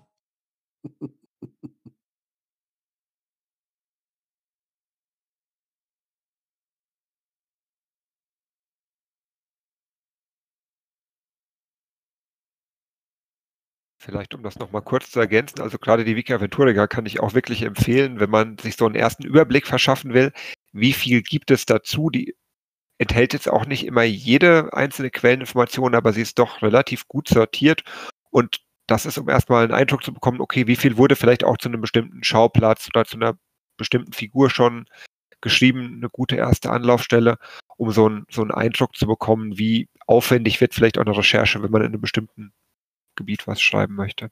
Mhm. Ja, ich kann es bestätigen. Also die Wiki Aventurica ist, äh, ist, super. Also die, was da an Arbeit von den Leuten, die das betreut haben, auch reingeflossen ist, ist bemerkenswert. Ähm, ist eine gute Anlaufstelle, um sich über Sachen zu informieren. Man muss ein bisschen aufpassen natürlich, denn wie jeder Redakteur und Autor auch mal einen Fehler machen kann, kann natürlich auch mal äh, ein Datenpaket, was jemand in das Wiki reingestellt hat, auch nicht ganz richtig sein. Also sprich, Vielleicht gibt es auch mal eine Fehlinformation oder ein Seitenverweis ist nicht richtig. Deswegen muss man das bei der Recherche einfach mal überprüfen. Aber es ist, wie gesagt, ein super Tool und äh, das meiste davon ist auch ähm, völlig richtig und mit mühevollster Arbeit da reingestellt worden. Also, wie gesagt, ist ist ein super Ding. Hm. Ja, also auch von, äh, von mir und jetzt äh, würde ich sagen von uns allen Danke an alle die, die da äh, das äh, damals betrieben haben, jetzt noch immer betreiben, damals was reingestellt haben, jetzt immer noch was reinstellen. Äh, also danke an alle. Es hat mir auch als Meister schon öfters geholfen, wenn da irgendwelche komischen Fragen in irgendwelchen Abenteuer kamen, von wegen, warum ist denn das und das? Und dann denke ich mir, Blätter, Blätter, Blätter, Blätter vor, Blätter zurück, Blätter vor. Das steht in dem ganzen Abenteuer nicht. Dann guckt man schnell mal danach und hat es gefunden. Also das ist schon sehr praktisch was mir auch besonders viel Spaß macht, manchmal findest du ja über Recherchen auf äh, dem Wiki ganz kuriose Sachen, also die man gar nicht auf den Schirm mehr hat. Und man sich wundert, wer das da reingestellt hat, wie man darauf kommt, wo er das gefunden hat. Also da gibt es, also das macht mir besonders viel Spaß, wenn ich auf so kuriose Sachen auch stoße manchmal. Hm. Okay. Ich guck mal, wir haben ja auch noch ein paar äh, Fragen noch uns selber vorher ausgedacht. Genau, was war für dich das Überraschendste, was du in dieser Aventuria gelesen hast? Aventurica. Ja, also muss ja sagen, ich gerechnet hast. Spät gelesen. Wie gesagt, mein, mein Kollege hat es ja eher betreut. Und es, mhm. gab zwei, es gab zwei Sachen, die mich tatsächlich sehr überrascht hatten. Das eine hatte ich schon erwähnt, das war die Jonas sehr junges Alter, als sie plötzlich zur Heptarchin wurde. Äh, da musste ich schon schmunzeln. Das fand ich eher einen äh, wirklich coolen Fehler, muss ich zugeben. Ähm, das Zweite, was äh, mich, mich, also tendenziell auch als, als Meister sehr verblüfft und überrascht hat, war die Setzung, die ähm, äh, Nandos betroffen hat. Und zwar, ähm, da hatten die äh, ja, Autoren, beziehungsweise auch Daniel hatte sich da Gedanken darüber gemacht, was man da Spannendes einbauen könnte. Und im Prinzip, ähm, ohne jetzt zu hart zu spoilern, ich gehe davon aus, dass die Leute, die sich das hier anhören, mit der Historie hoffentlich einigermaßen vertraut sind, war es ja so, dass ähm, festgelegt worden ist, dass Nandos im Grunde tot ist oder vernichtet wurde oder aufgelöst ist. Und ähm, trotzdem gab es halt Nandos-Geweihte, die äh, auch auf Karma zurückgreifen konnten. Und aus Nandos ist im Prinzip auch etwas erwachsen, hat sich geteilt und so weiter. Das fand ich schon, ähm, ich sage es mal ganz ehrlich, krass, weil äh, das, das hat mich auch überrascht. Ich wusste davon tatsächlich in diesem Detailgrad nichts. Ich wusste natürlich, dass ähm, Historia einige Setzungen äh, weiterentwickelt werden und ich kannte auch einige Details, aber das tatsächlich mhm. nicht so. Das hat mich tatsächlich überrascht. Ähm, tatsächlich muss ich sagen, hat es mich nicht negativ überrascht. Es war zwar so eine Art kleiner Schockmoment, so, oh, okay, krass, Nandos ist tot. Aber ich fand, da man sein Karma weiterhin benutzen konnte und die Idee einfach spannend war, was daraus zu machen. Und das halt nicht so 0815 war, sondern wirklich mal einer von den bekannten Göttern, so das Geheimnis hatte, dass er gar nicht mehr da ist, fand ich das eigentlich ganz cool. Ähm, ich hätte es vermutlich, das muss ich zugeben, so gar nicht gemacht, weil ich nicht auf diese Art von Idee dazu gekommen wäre. Aber wie gesagt, ich, ich war überrascht, ich war verblüfft und ich fand es schon spannend. Wird in der Historiker dann auch äh, erklärt, wie das dann jetzt funktioniert? Also mit dem Karma für einen toten Gott? Also wo das herkommt? Ich meine mich jetzt ganz dunkel zu erinnern, das muss ich aber auch nochmal nachlesen, dass wir zumindest in der überarbeitenden Fassung ein bisschen was dazu ergänzt haben. Ähm, aber tendenziell ist es so oder so nicht vergessen. Ich habe das durchaus auch noch auf dem Schirm, dass das, wenn wir vielleicht für ja, DSA 5 uns nochmal stärker auch mit, wieder mit den Göttern beschäftigen, dass da auch ein bisschen was vielleicht zu gesagt wird. Aber ob es in der Historia so in diesem Detail gerade drin steht, das müsste ich tatsächlich nochmal genauer anschauen. Habt ihr es denn ähm, anders geweiht? Sind die im Grundregelwerk oder in einem der, der, der Götter schon drin, oder? Ja, die sind in Götterwerken 1 drin. Äh, da haben wir praktisch die ähm, Halbgötter, die sehr nah an dem Zwölf-Götterkult auch dranhängen, äh, schon gebracht. Ähm, mhm. Da haben wir Geheimnis jetzt nicht, äh, sondern nicht stark fokussiert. Das ist ja auch ein Geheimnis. Da ging es ja in diesem Buch eher darum, äh, die Nandos-Geweihten spielbar zu machen. Und da das Karma in dem Sinne immer noch vorhanden ist und äh, ihnen zukommt, war das erstmal nicht notwendig, das so in der Detailgrad zu erklären. Mhm. Das wäre auch das einfach nur so als Idee. Vielleicht ist es ja auch ganz spannend, wenn Nandos Geweihte hinter das Geheimnis ihres eigenen Kultes, ihrer Kirche, ihres Gottes kommen. Und äh, das wird auch für sie ein Schock sein, vielleicht, aber vielleicht wirkt ja dieser Schock auch die Überlegung, dass äh, sie selbst irgendwie ähm, überlegen, wie kann das sein, dass das Karma trotzdem zu uns kommt und ist, kann ein Gott wirklich auf diese Art und Weise sterben oder stimmt das eigentlich gar nicht so genau? Da kann vieles draus machen und ich glaube, das macht es halt so spannend. Mhm.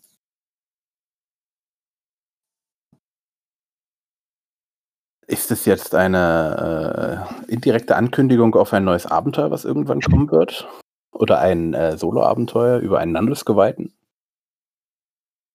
Ähm, sagen wir, ähm, dadurch, dass wir jetzt bei DSF 5 ja bei einigen, und kann auch durchaus sagen, bei den Halbgöttern ja einige Sachen in Bewegung gebracht haben, seien es die ähm, Deftank-Weiten oder auch, was wir mit Mabo jetzt quasi angestoßen haben. Schon durchaus sein, dass wir für Nandos, vielleicht auch für andere noch ein paar Ideen haben, was man da machen kann. Ich kann auch nicht sagen, ob äh, das äh, in Solo-Abenteuerform oder Gruppenabenteuerform kommt. Aber ähm, es, es, ist schon durchaus auf äh, der gedanklichen Liste, dass wir natürlich diese Ideen, äh, was diese Wörter betrifft, auch irgendwie natürlich spielbar machen. Wir als Redaktion lesen ja auch durchaus immer, was in den Foren steht. Wir sind ja auch nicht äh, blind oder sowas. Wir wissen ja schon, was da geschrieben steht und ähm, dass Leute sich gewünscht haben, dass wir bei Mabo beispielsweise da noch mehr Spielbares herausbringen. Muss einfach mhm. realistisch äh, wir können nicht alles selbst schreiben. Das heißt, äh, wir sind ja auch auf unsere äh, fleißigen und fantastischen Autoren angewiesen und auch diese oftmals sehr gut beschäftigt. um nicht zu sagen, das manchmal gefühlt so Vollbeschäftigung. haben immer was. Da müssen auch Kapazitäten sein und Autoren müssen ja auch mit uns zusammen oder auch alleine im Vorfeld einen gewissen Plot auch entwickeln. Und ähm, das passiert manchmal nicht sofort von heute auf morgen. Ich kann mir aber gut vorstellen, dass wir schon Dingen noch was machen. Ob das jetzt erst etwas ist für Mabo oder Für Nandos vielleicht sogar, das kann ich noch nicht sagen, so fest steht es noch nicht, aber es ist auf unserer gedanklichen Liste durchaus vorhanden.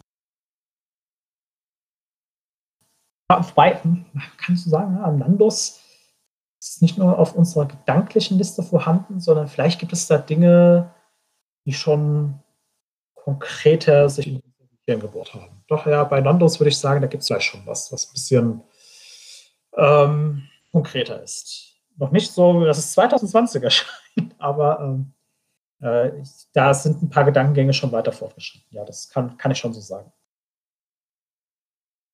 Da gab es ja, glaube ich, auch ähm, auf dem KRK 2019 gab es doch da auch mit der Nanduskirche und der, oder? Täusche ich mich gerade? Äh, das Spiel? Meinst, dass es dort verschiedene Fraktionen gab bei dem Spiel? Meinst du das? Äh, also bei dem Theaterstück, war das nicht auch Nanduskirche und, und, und äh, Dingskirche? Ja, jetzt weiß ich, was du meinst. Du meinst äh, praktisch äh, der, der Metaplot des Kaiser genau. Da gab es so verschiedene Gruppierungen, ähm, wie auch böse. Die, ähm, ja, die Nanduskirche war, das kann man schon sagen, wohl eher eine der guten Fraktionen. Ähm, das stimmt. Das spielt natürlich auch noch eine gewisse Rolle, aber es ist nicht das, äh, was ich mit dieser ganz konkreten Idee meinte. Aber ja, ähm, dieser Plotstrang, der wartet auch noch auf Weiterführung, das stimmt. Da sind wir ja mal gespannt.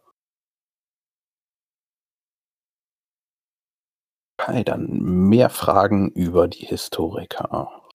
David, du hast bestimmt noch was. Ja, ich bin gerade noch mal am Überlegen. Ich werfe noch mal einen Blick auf meinen Notizzettel. Ob ich da noch was entdecke? Ich glaube, wir haben einiges von dem, auch was ich mir aufgeschrieben hatte, jetzt einfach ähm, am Rande gestreift oder auf Umwegen getroffen. Es ist jetzt nichts mehr da.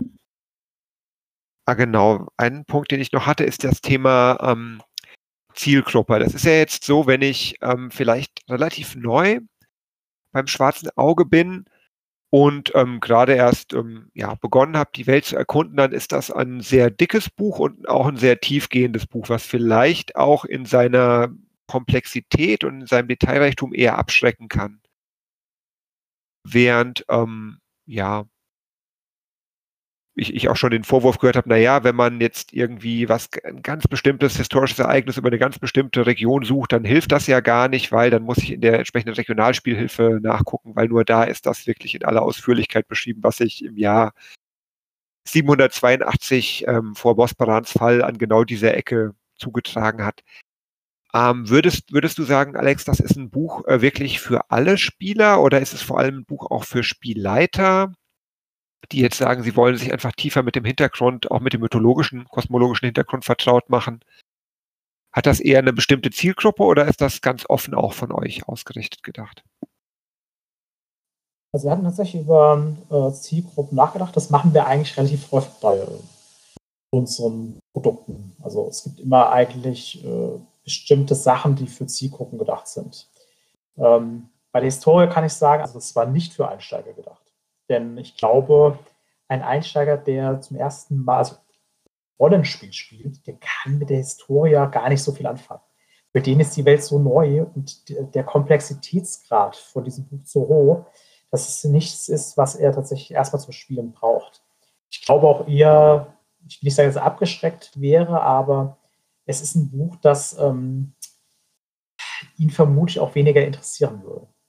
Ich glaube, ähm, dieses Buch ist tatsächlich eher passend für Leute, die erstens ähm, schon länger DSA spielen und wirklich auch nochmal erstens diese äh, mythologischen Sachen sehr gerne lesen oder sich dafür interessieren. Dafür war das ja auch wirklich eigentlich klasse, weil du hast ja auch da neue Dinge erfahren und ähm, in dieser Form wurde das in diesem Zeitalter noch nie präsentiert. Und auch einige dieser, ich nenne es mal kosmologischen Geheimnisse wurden ja ähm, verdichtet oder erklärt oder zumindest stark angedeutet. Aber für diese Spieler war das schon interessant. Und die generelle Zusammenstellung der, nennen wir sie mal, wirklich wichtigsten Ereignisse der Spielwelt war, glaube ich, auch schon für Spielleiter oder tief in äh, Aventurien versunkene Spieler, glaube ich, ganz gut. Das wäre schon so eher die Zielgruppe gewesen als Einsteiger. Also sprich, äh, jemand wie du und ich, die sich schon ein paar Jahre mit Aventuren auskennen. Wir haben vermutlich auch eher Gefallen dran, als wenn ich es dem 18-jährigen Neuspieler gebe, der äh, Aventuren gerade als Wort kennengelernt hat. Ich glaube, für den wäre das einfach äh, zu viel einfach. Das war aber auch wirklich nicht gedacht. Was ich aber noch sagen kann, wir hatten damals die ähm, Historia ähm, schon sehr stark darauf ausgelegt, dass die eigentlich editionsunabhängig äh, funktioniert.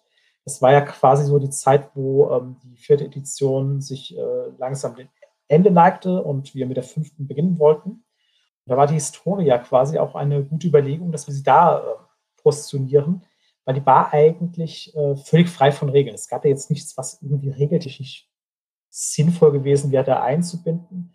Es war ja wirklich eher ein Quellen-Hintergrundband und den konnte im Prinzip ja DSA-Spieler der ersten bis zur fünften Edition äh, nutzen. Das war uns auch schon wichtig, dass das ähm, so angesehen war, dass äh, man das benutzen konnte, egal welche DSA-Edition man hatte.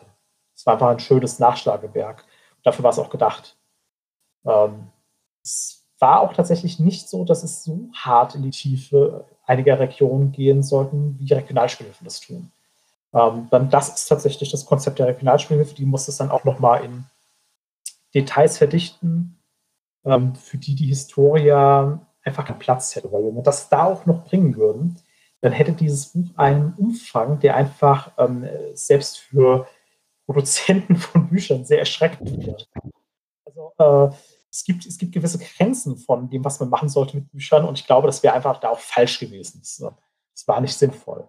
Deswegen, die Zielgruppe waren auf keinen Fall äh, Einsteiger, sondern eher langjährige SA-Spieler, das als Nachschlagwerk benutzen und wie gesagt auch theoretisch völlig unabhängig von der Edition. So war die Planung.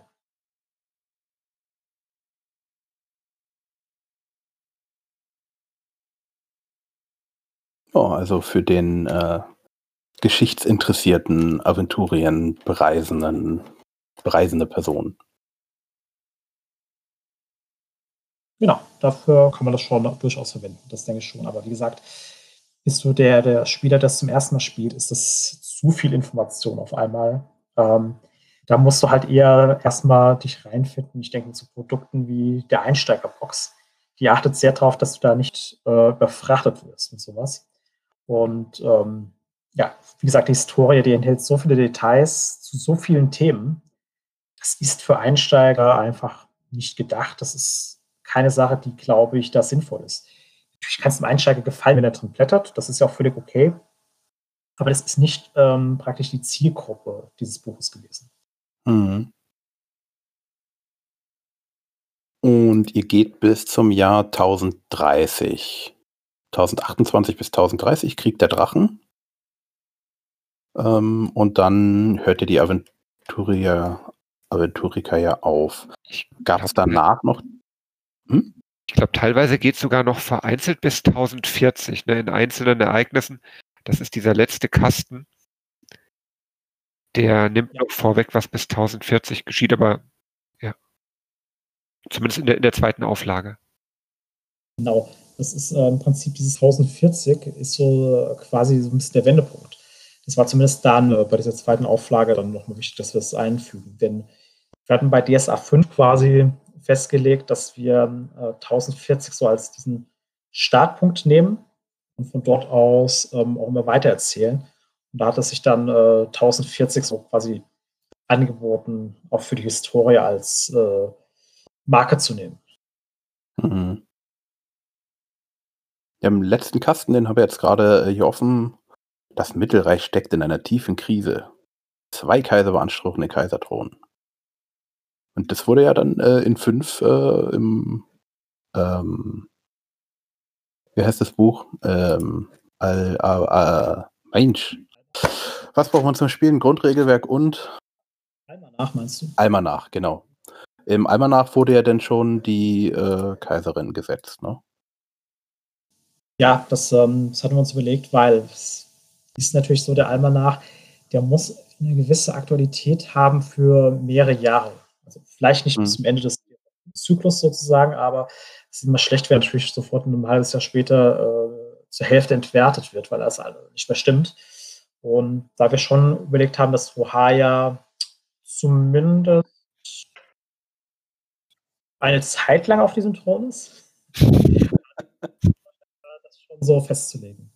Mhm. Ich kann keine Aussagen bis zum Ende des Zyklus treffen, ob Rohaya dort noch sitzt. Das werden wir sehen. Ähm, es ist ungefähr genauso festgelegt wie äh, die Summe aller Götter. Also sprich, vielleicht, vielleicht auch nicht. Mal schauen. Also, mhm. kann ich noch nichts sagen. Aber tatsächlich steckte da die Intention dahinter, der Almanach muss gewisse Festlegungen äh, treffen, die äh, einen gewissen Bestand haben. Mhm. Aber das war im Prinzip bei jeder DSA-Edition äh, so. Es äh, war ja immer so, dass es eine Festlegung gab für die Hauptweltbeschreibung die auch nicht sofort immer gebrochen worden sind oder durch die lebendige Geschichte verändert wurden. Das kommt ja mit der Zeit. Also es ist ganz mhm. klar, irgendwann wird es Dinge geben, die sich verändern. Aber im ersten Jahr sollte man da noch etwas vorsichtig sein. Und äh, wie lang ist der Zyklus noch? Oh, du stellst Fragen, auf die ich wirklich noch keine Antwort habe. Also machen wir uns erstmal nichts vor. Natürlich, äh, irgendwann werden wir auch äh, die sechste Edition versuchen, natürlich herauszubringen. Das ist ganz klar. Aktuell ist keiner unserer Autoren äh, und Redakteure wirklich damit beschäftigt. Hm. Regelredakteur manchmal Gedanken gemacht, was man machen könnte, aber es gibt noch keine konkreten äh, Pläne. Das muss man einfach ganz klar festlegen. Wir haben ja auch noch ein bisschen was vor uns, was wir herausbringen wollen. Ähm, damit ihr einfach eine Vorstellung habt, wir haben bei uns äh, in unserem Redaktionsbüro mehrere Whiteboards. Es gibt ein mhm. Whiteboard, das hat so eine Art, ähm, ich nenne das mal, das sind unsere Gedanken, was wir herausbringen könnten und wollen. Das ist so voll, dass wenn all diese tatsächlich äh, verwirklicht werden sollten, der Zeitpunkt dann gekommen ist, wenn es fertig ist, dass ich in Rente gehe. So gefühlt. Weil das ist, äh, ist schon viel. Sehr viel. Und äh, selbst wenn wir, selbst wenn wir im Turbogang arbeiten würden, das dauert noch eine Weile, bis wir da fertig sind. Ihr könnt ja einfach mal auch grob abschätzen. Das ist ja jetzt nicht so, so ein super Geheimnis. Wir wollen ja für die ganzen Regionen auch Regionalspielhilfen ausbringen. Ja? Und wir sind jetzt mhm. gerade mal dabei, dass wir die fünfte rausgebracht haben. Und mit Torga kommen jetzt bald die sechste und äh, das sind noch ein paar Regionen. Und ganz realistisch, wenn wir sehen, wie schnell wir das bearbeiten können, also ich wäre ja glücklich, wenn wir drei pro Jahr schaffen. Das wäre schon gut. Das heißt, selbst damit sind wir ja schon noch eine Zeit lang beschäftigt. Und das sind nur die Regionalspielhilfen. Ich würde jetzt mal grob sagen, ohne irgendwie konkreter werden zu können, weil es einfach noch nicht feststeht. DSA 4 hat, glaube ich, wenn mich nicht alles täuscht, so ungefähr 14 Jahre Bestand gehabt. Ich würde sagen, so lange vielleicht nicht. Vielleicht wird es schon vorher ähm, zu DSA 6 kommen. Aber wie gesagt, ich weiß es ja noch nicht mal. Aber ähm, es wird nicht im nächsten Jahr passieren. Also das ist, äh, das ist definitiv klar. Wir haben da noch eine Menge Sachen, Projekte, die wir äh, für DSA 5 ausbringen wollen. Und äh, wie gesagt, ich sehe da jetzt noch keinen DSA 6. Was man trotzdem generell sagen kann, einfach, dass man sich keine Illusionen hingibt. Natürlich werden wir, bevor wir DSA 6 herausbringen, auch schon ähm, Ideen und Entwicklungen da anstoßen, damit äh, das auch pünktlich herauskommen kann, wenn wir das beschließen. Das ist ganz klar. Aber wie gesagt, ich, ich sehe das nicht in den nächsten Monaten. Wie gesagt, niemals 2020 und 2021 sehe ich auch noch ein sehr, sehr großes Fragezeichen, wie wir das äh, in Angriff nehmen wollen, wenn wir so viele Regionalspiele noch vor uns haben. Also ich glaube, DSF 5 wird uns da noch ein bisschen erhalten bleiben und ich glaube, wir müssen dementsprechend auch noch ein bisschen warten, bis eine Historia 5 Monat, nicht in den nächsten Monaten. Wie viele Regionalspielhilfen sollen insgesamt kommen? Das weiß ich gar nicht auswendig. Das liegt ein bisschen daran, dass an einigen Stellen wir noch nicht 100% wissen, wie wir die Region aufteilen. Ich gebe euch ein konkreteres Beispiel. Äh, oder zwei sogar. Ähm, das Horasreich ist äh, ein Land, das ähm, früher so eine Regionalspielhilfe hatte. Aber wenn wir uns das jetzt genauer anschauen, wie die jetzt aufgebaut sind, ähm, wäre es allein vom Regelteil her äh, ganz, ganz, ganz schwierig, wenn wir das in eine quetschen wollten. Denn das Horasreich hat so viele Magierakademien, die wir alle mit irgendwelchen Magierprofessionen dann da unterbringen müssten, um natürlich auch, ähm, ich sag mal, niemanden seinen Magier da wegzunehmen, dass allein das Regelkapitel so groß wäre, dass quasi sinnlos ist.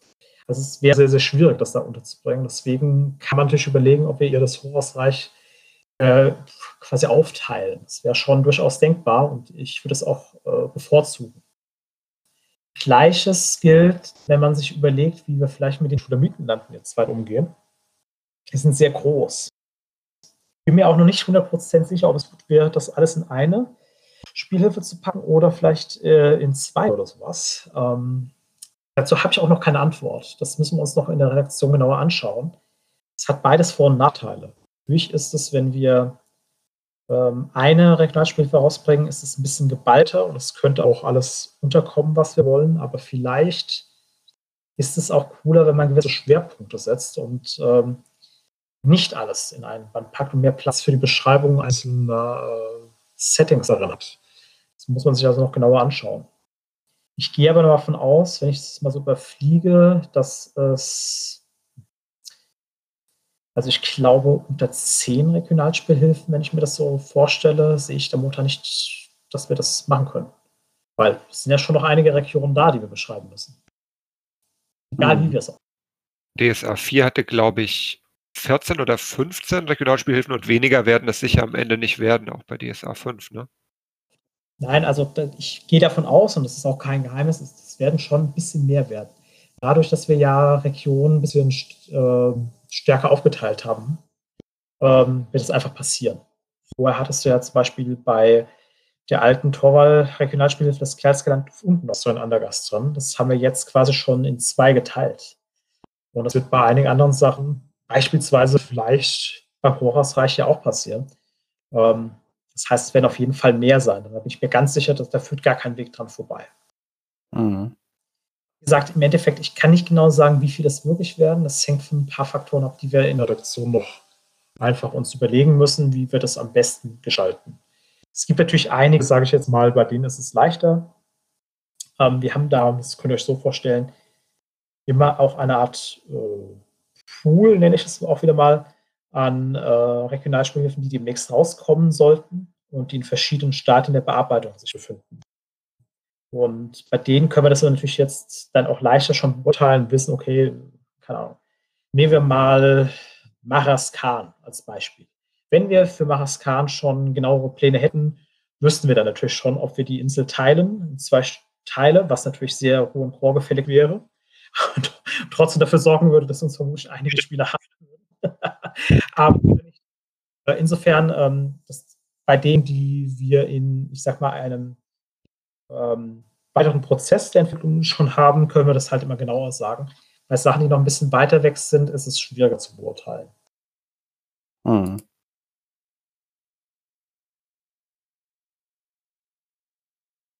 Okay, jetzt haben wir ein bisschen, äh, sind wir etwas äh, von der Aventuria abgekommen, aber ich glaube, so ähm, auch so die einzelnen Regio Regionen werden wir auch haben wir am Anfang schon, es geht mit den Reichen, also auch mit den Regionen werden wir dann bestimmt näher eingehen.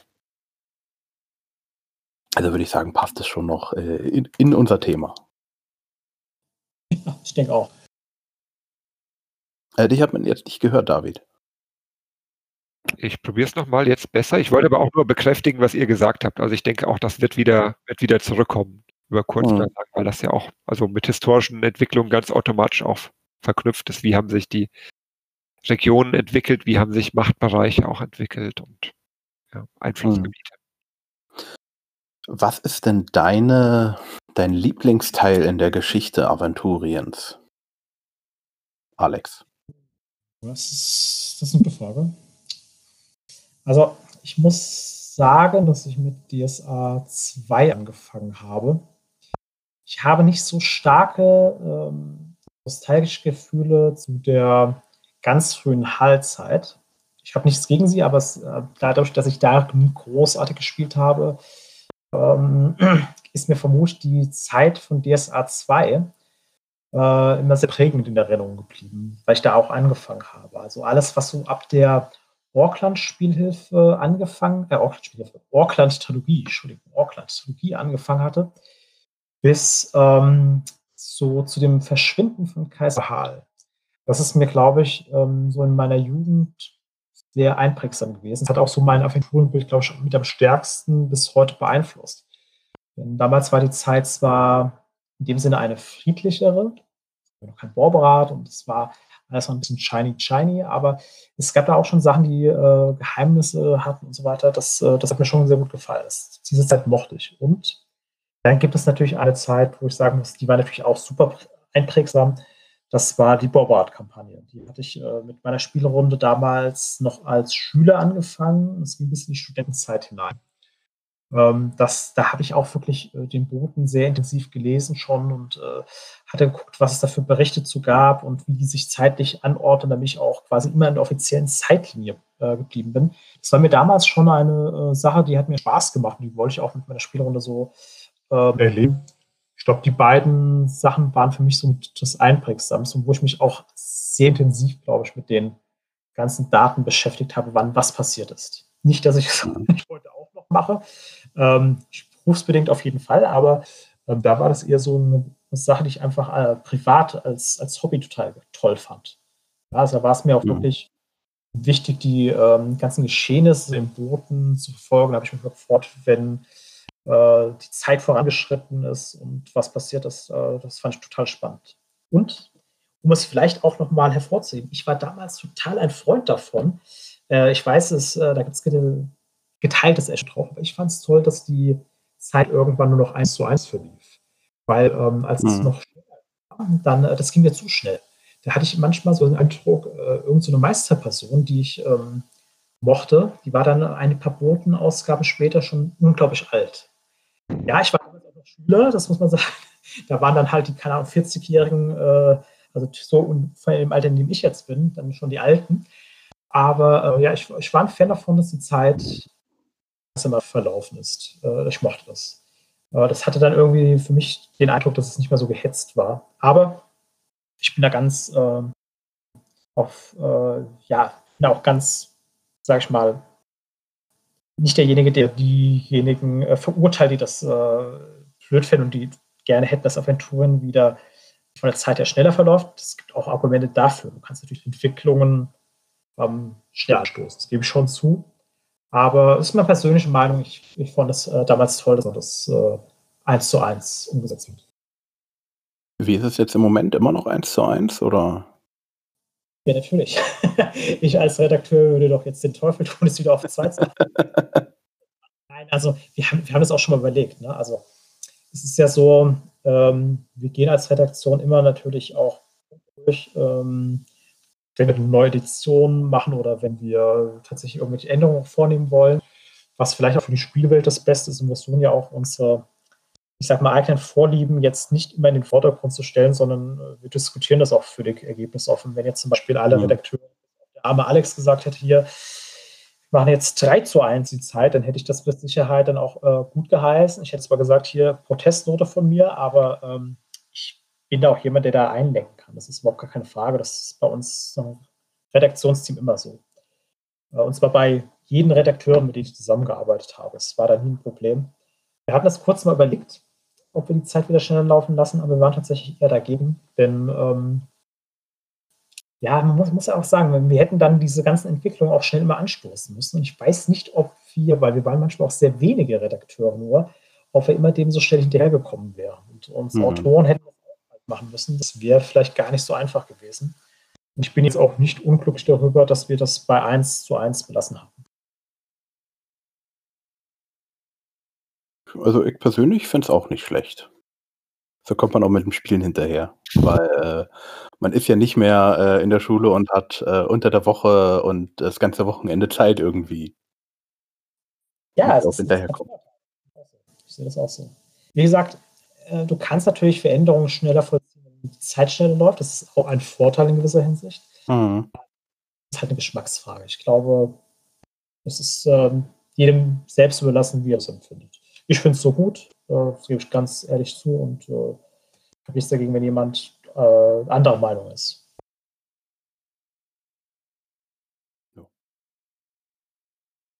Okay, David, hast du noch eine Frage? Nee, ich glaube, ich hatte eben gerade nochmal auf meinen Zettel gespäht, aber ich bin tatsächlich durch mit meinen, mit meinen Fragen und Themen. Okay. Alex, möchtest du uns noch etwas mitteilen? Haben wir noch irgendetwas vergessen, was wir unbedingt noch erzählen sollen oder was du erzählen möchtest? Oh, ich habe ja schon jetzt ein paar Anekdoten rausgehauen.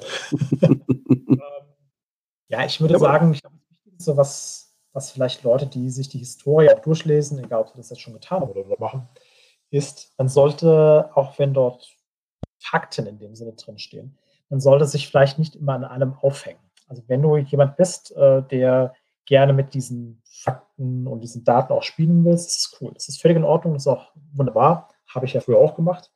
Wenn du jemand bist, der das äh, etwas lockerer handhaben äh, willst und nicht so einen starken Wert darauf legst, das ist auch völlig in Ordnung. Äh, das muss man einfach wissen, ob man das benutzt und wie man es benutzt. Und ich würde auch sagen, man sollte sich vielleicht nicht ähm, so hart darauf verbeißen, dass die zwölf Götter der Historia vielleicht äh, nicht so dargestellt worden sind, wie man das persönlich gerne mag. Geht einfach davon aus, auch die Redaktion ähm, kann ja nur in begrenztem Maße Göttlichkeit darstellen. Insofern, ich glaube, dass das Bild, was man von den äh, Göttern hat, das kann in jeder Runde auf gewisse Art und Weise ja schon an einigen Stellen abweichend sein. Es ist nicht so, dass ähm, es da die ultimative Wahrheit gibt. Natürlich haben Götter gewisse Aspekte und sie stehen für etwas, aber ob die jetzt eher stärker menschlich dargestellt werden oder als Wesen, die man nicht genau begreifen kann oder sowas, ich glaube, das sollte jede Spielrunde für sich dann auch im Detail äh, schildern und ausmalen und benutzen. Ich glaube, das ist schon wichtig. Da sollte man jetzt auch nicht äh, die Historia, die Redaktion oder Autoren als das Maß aller Dinge betrachten. Das ist ja auch nur eine Spielhilfe. Man soll ja Spaß haben, wenn man das Buch liest, äh, auch gewisse Freude. Das ist eigentlich das Wichtigste. Ja, ich denke, das sind gute Abschlussworte. Habt immer Spaß mit dem Rollenspiel. Ähm, was ich noch sagen wollte an die äh, richtig äh, tiefen DSA-Fans, die jetzt denken, Mensch, was äh, stellt denn der manchmal für blöde Fragen? Äh, ein Teil davon weiß ich die Antworten selber nicht. Manchmal frage ich auch einfach für die, die es noch nicht wissen, weil ich hoffe, dass es auch ähm, wir Zuhörer haben, die sich noch nicht so stark mit dem ganzen Thema aufkennen. Also auch wenn wir jetzt so von Alveran reden, was ist Alveran? Ja, ist es ein Kontinent auf der ist der äh, links unten auf der Karte oder so. Da werden wir sicherlich in einigen äh, folgenden ähm, Podcast-Episoden auch noch drauf eingehen. Genau. Dann, äh, David, ich danke dir, äh, dass du die Zeit äh, nimmst für diesen Podcast, auch äh, in Zukunft, dass du mit mir zusammen das Ganze wuppst und äh, dass du im Gegensatz zu mir dir gute Zettel und dich vorbereitest. Also ich bereite mich jetzt auch vor, aber du bist da äh, eher der, ähm, der gewissenhaftere, glaube ich, von uns beiden. Dann, äh, Alex, dir danke ich für die Zeit, die du dir äh, genommen hast, hier zur nachtschlafender Zeit. Also heute ist der 14.09. und jetzt ist es schon kurz vor 10. Und danke, äh, danke auch für deine Arbeit insgesamt und äh, macht weiterhin so schöne Produkte, dass wir äh, schöne Abenteuer erleben können. Und Gruß an die ganze DSA-Redaktion. Vielen Dank, richtig aus und wir werden uns bemühen, ein äh, paar epische und kleinere Sachen, alles gemischt, äh, in nächster Zeit äh, euch präsentieren zu können. Ich bin da voller Hoffnung. Dann euch Zuhörern, ich wünsche euch einen schönen Tag, einen schönen Morgen, schönen Abend oder wann auch immer und bis zum nächsten Mal. Ciao. Tschüss.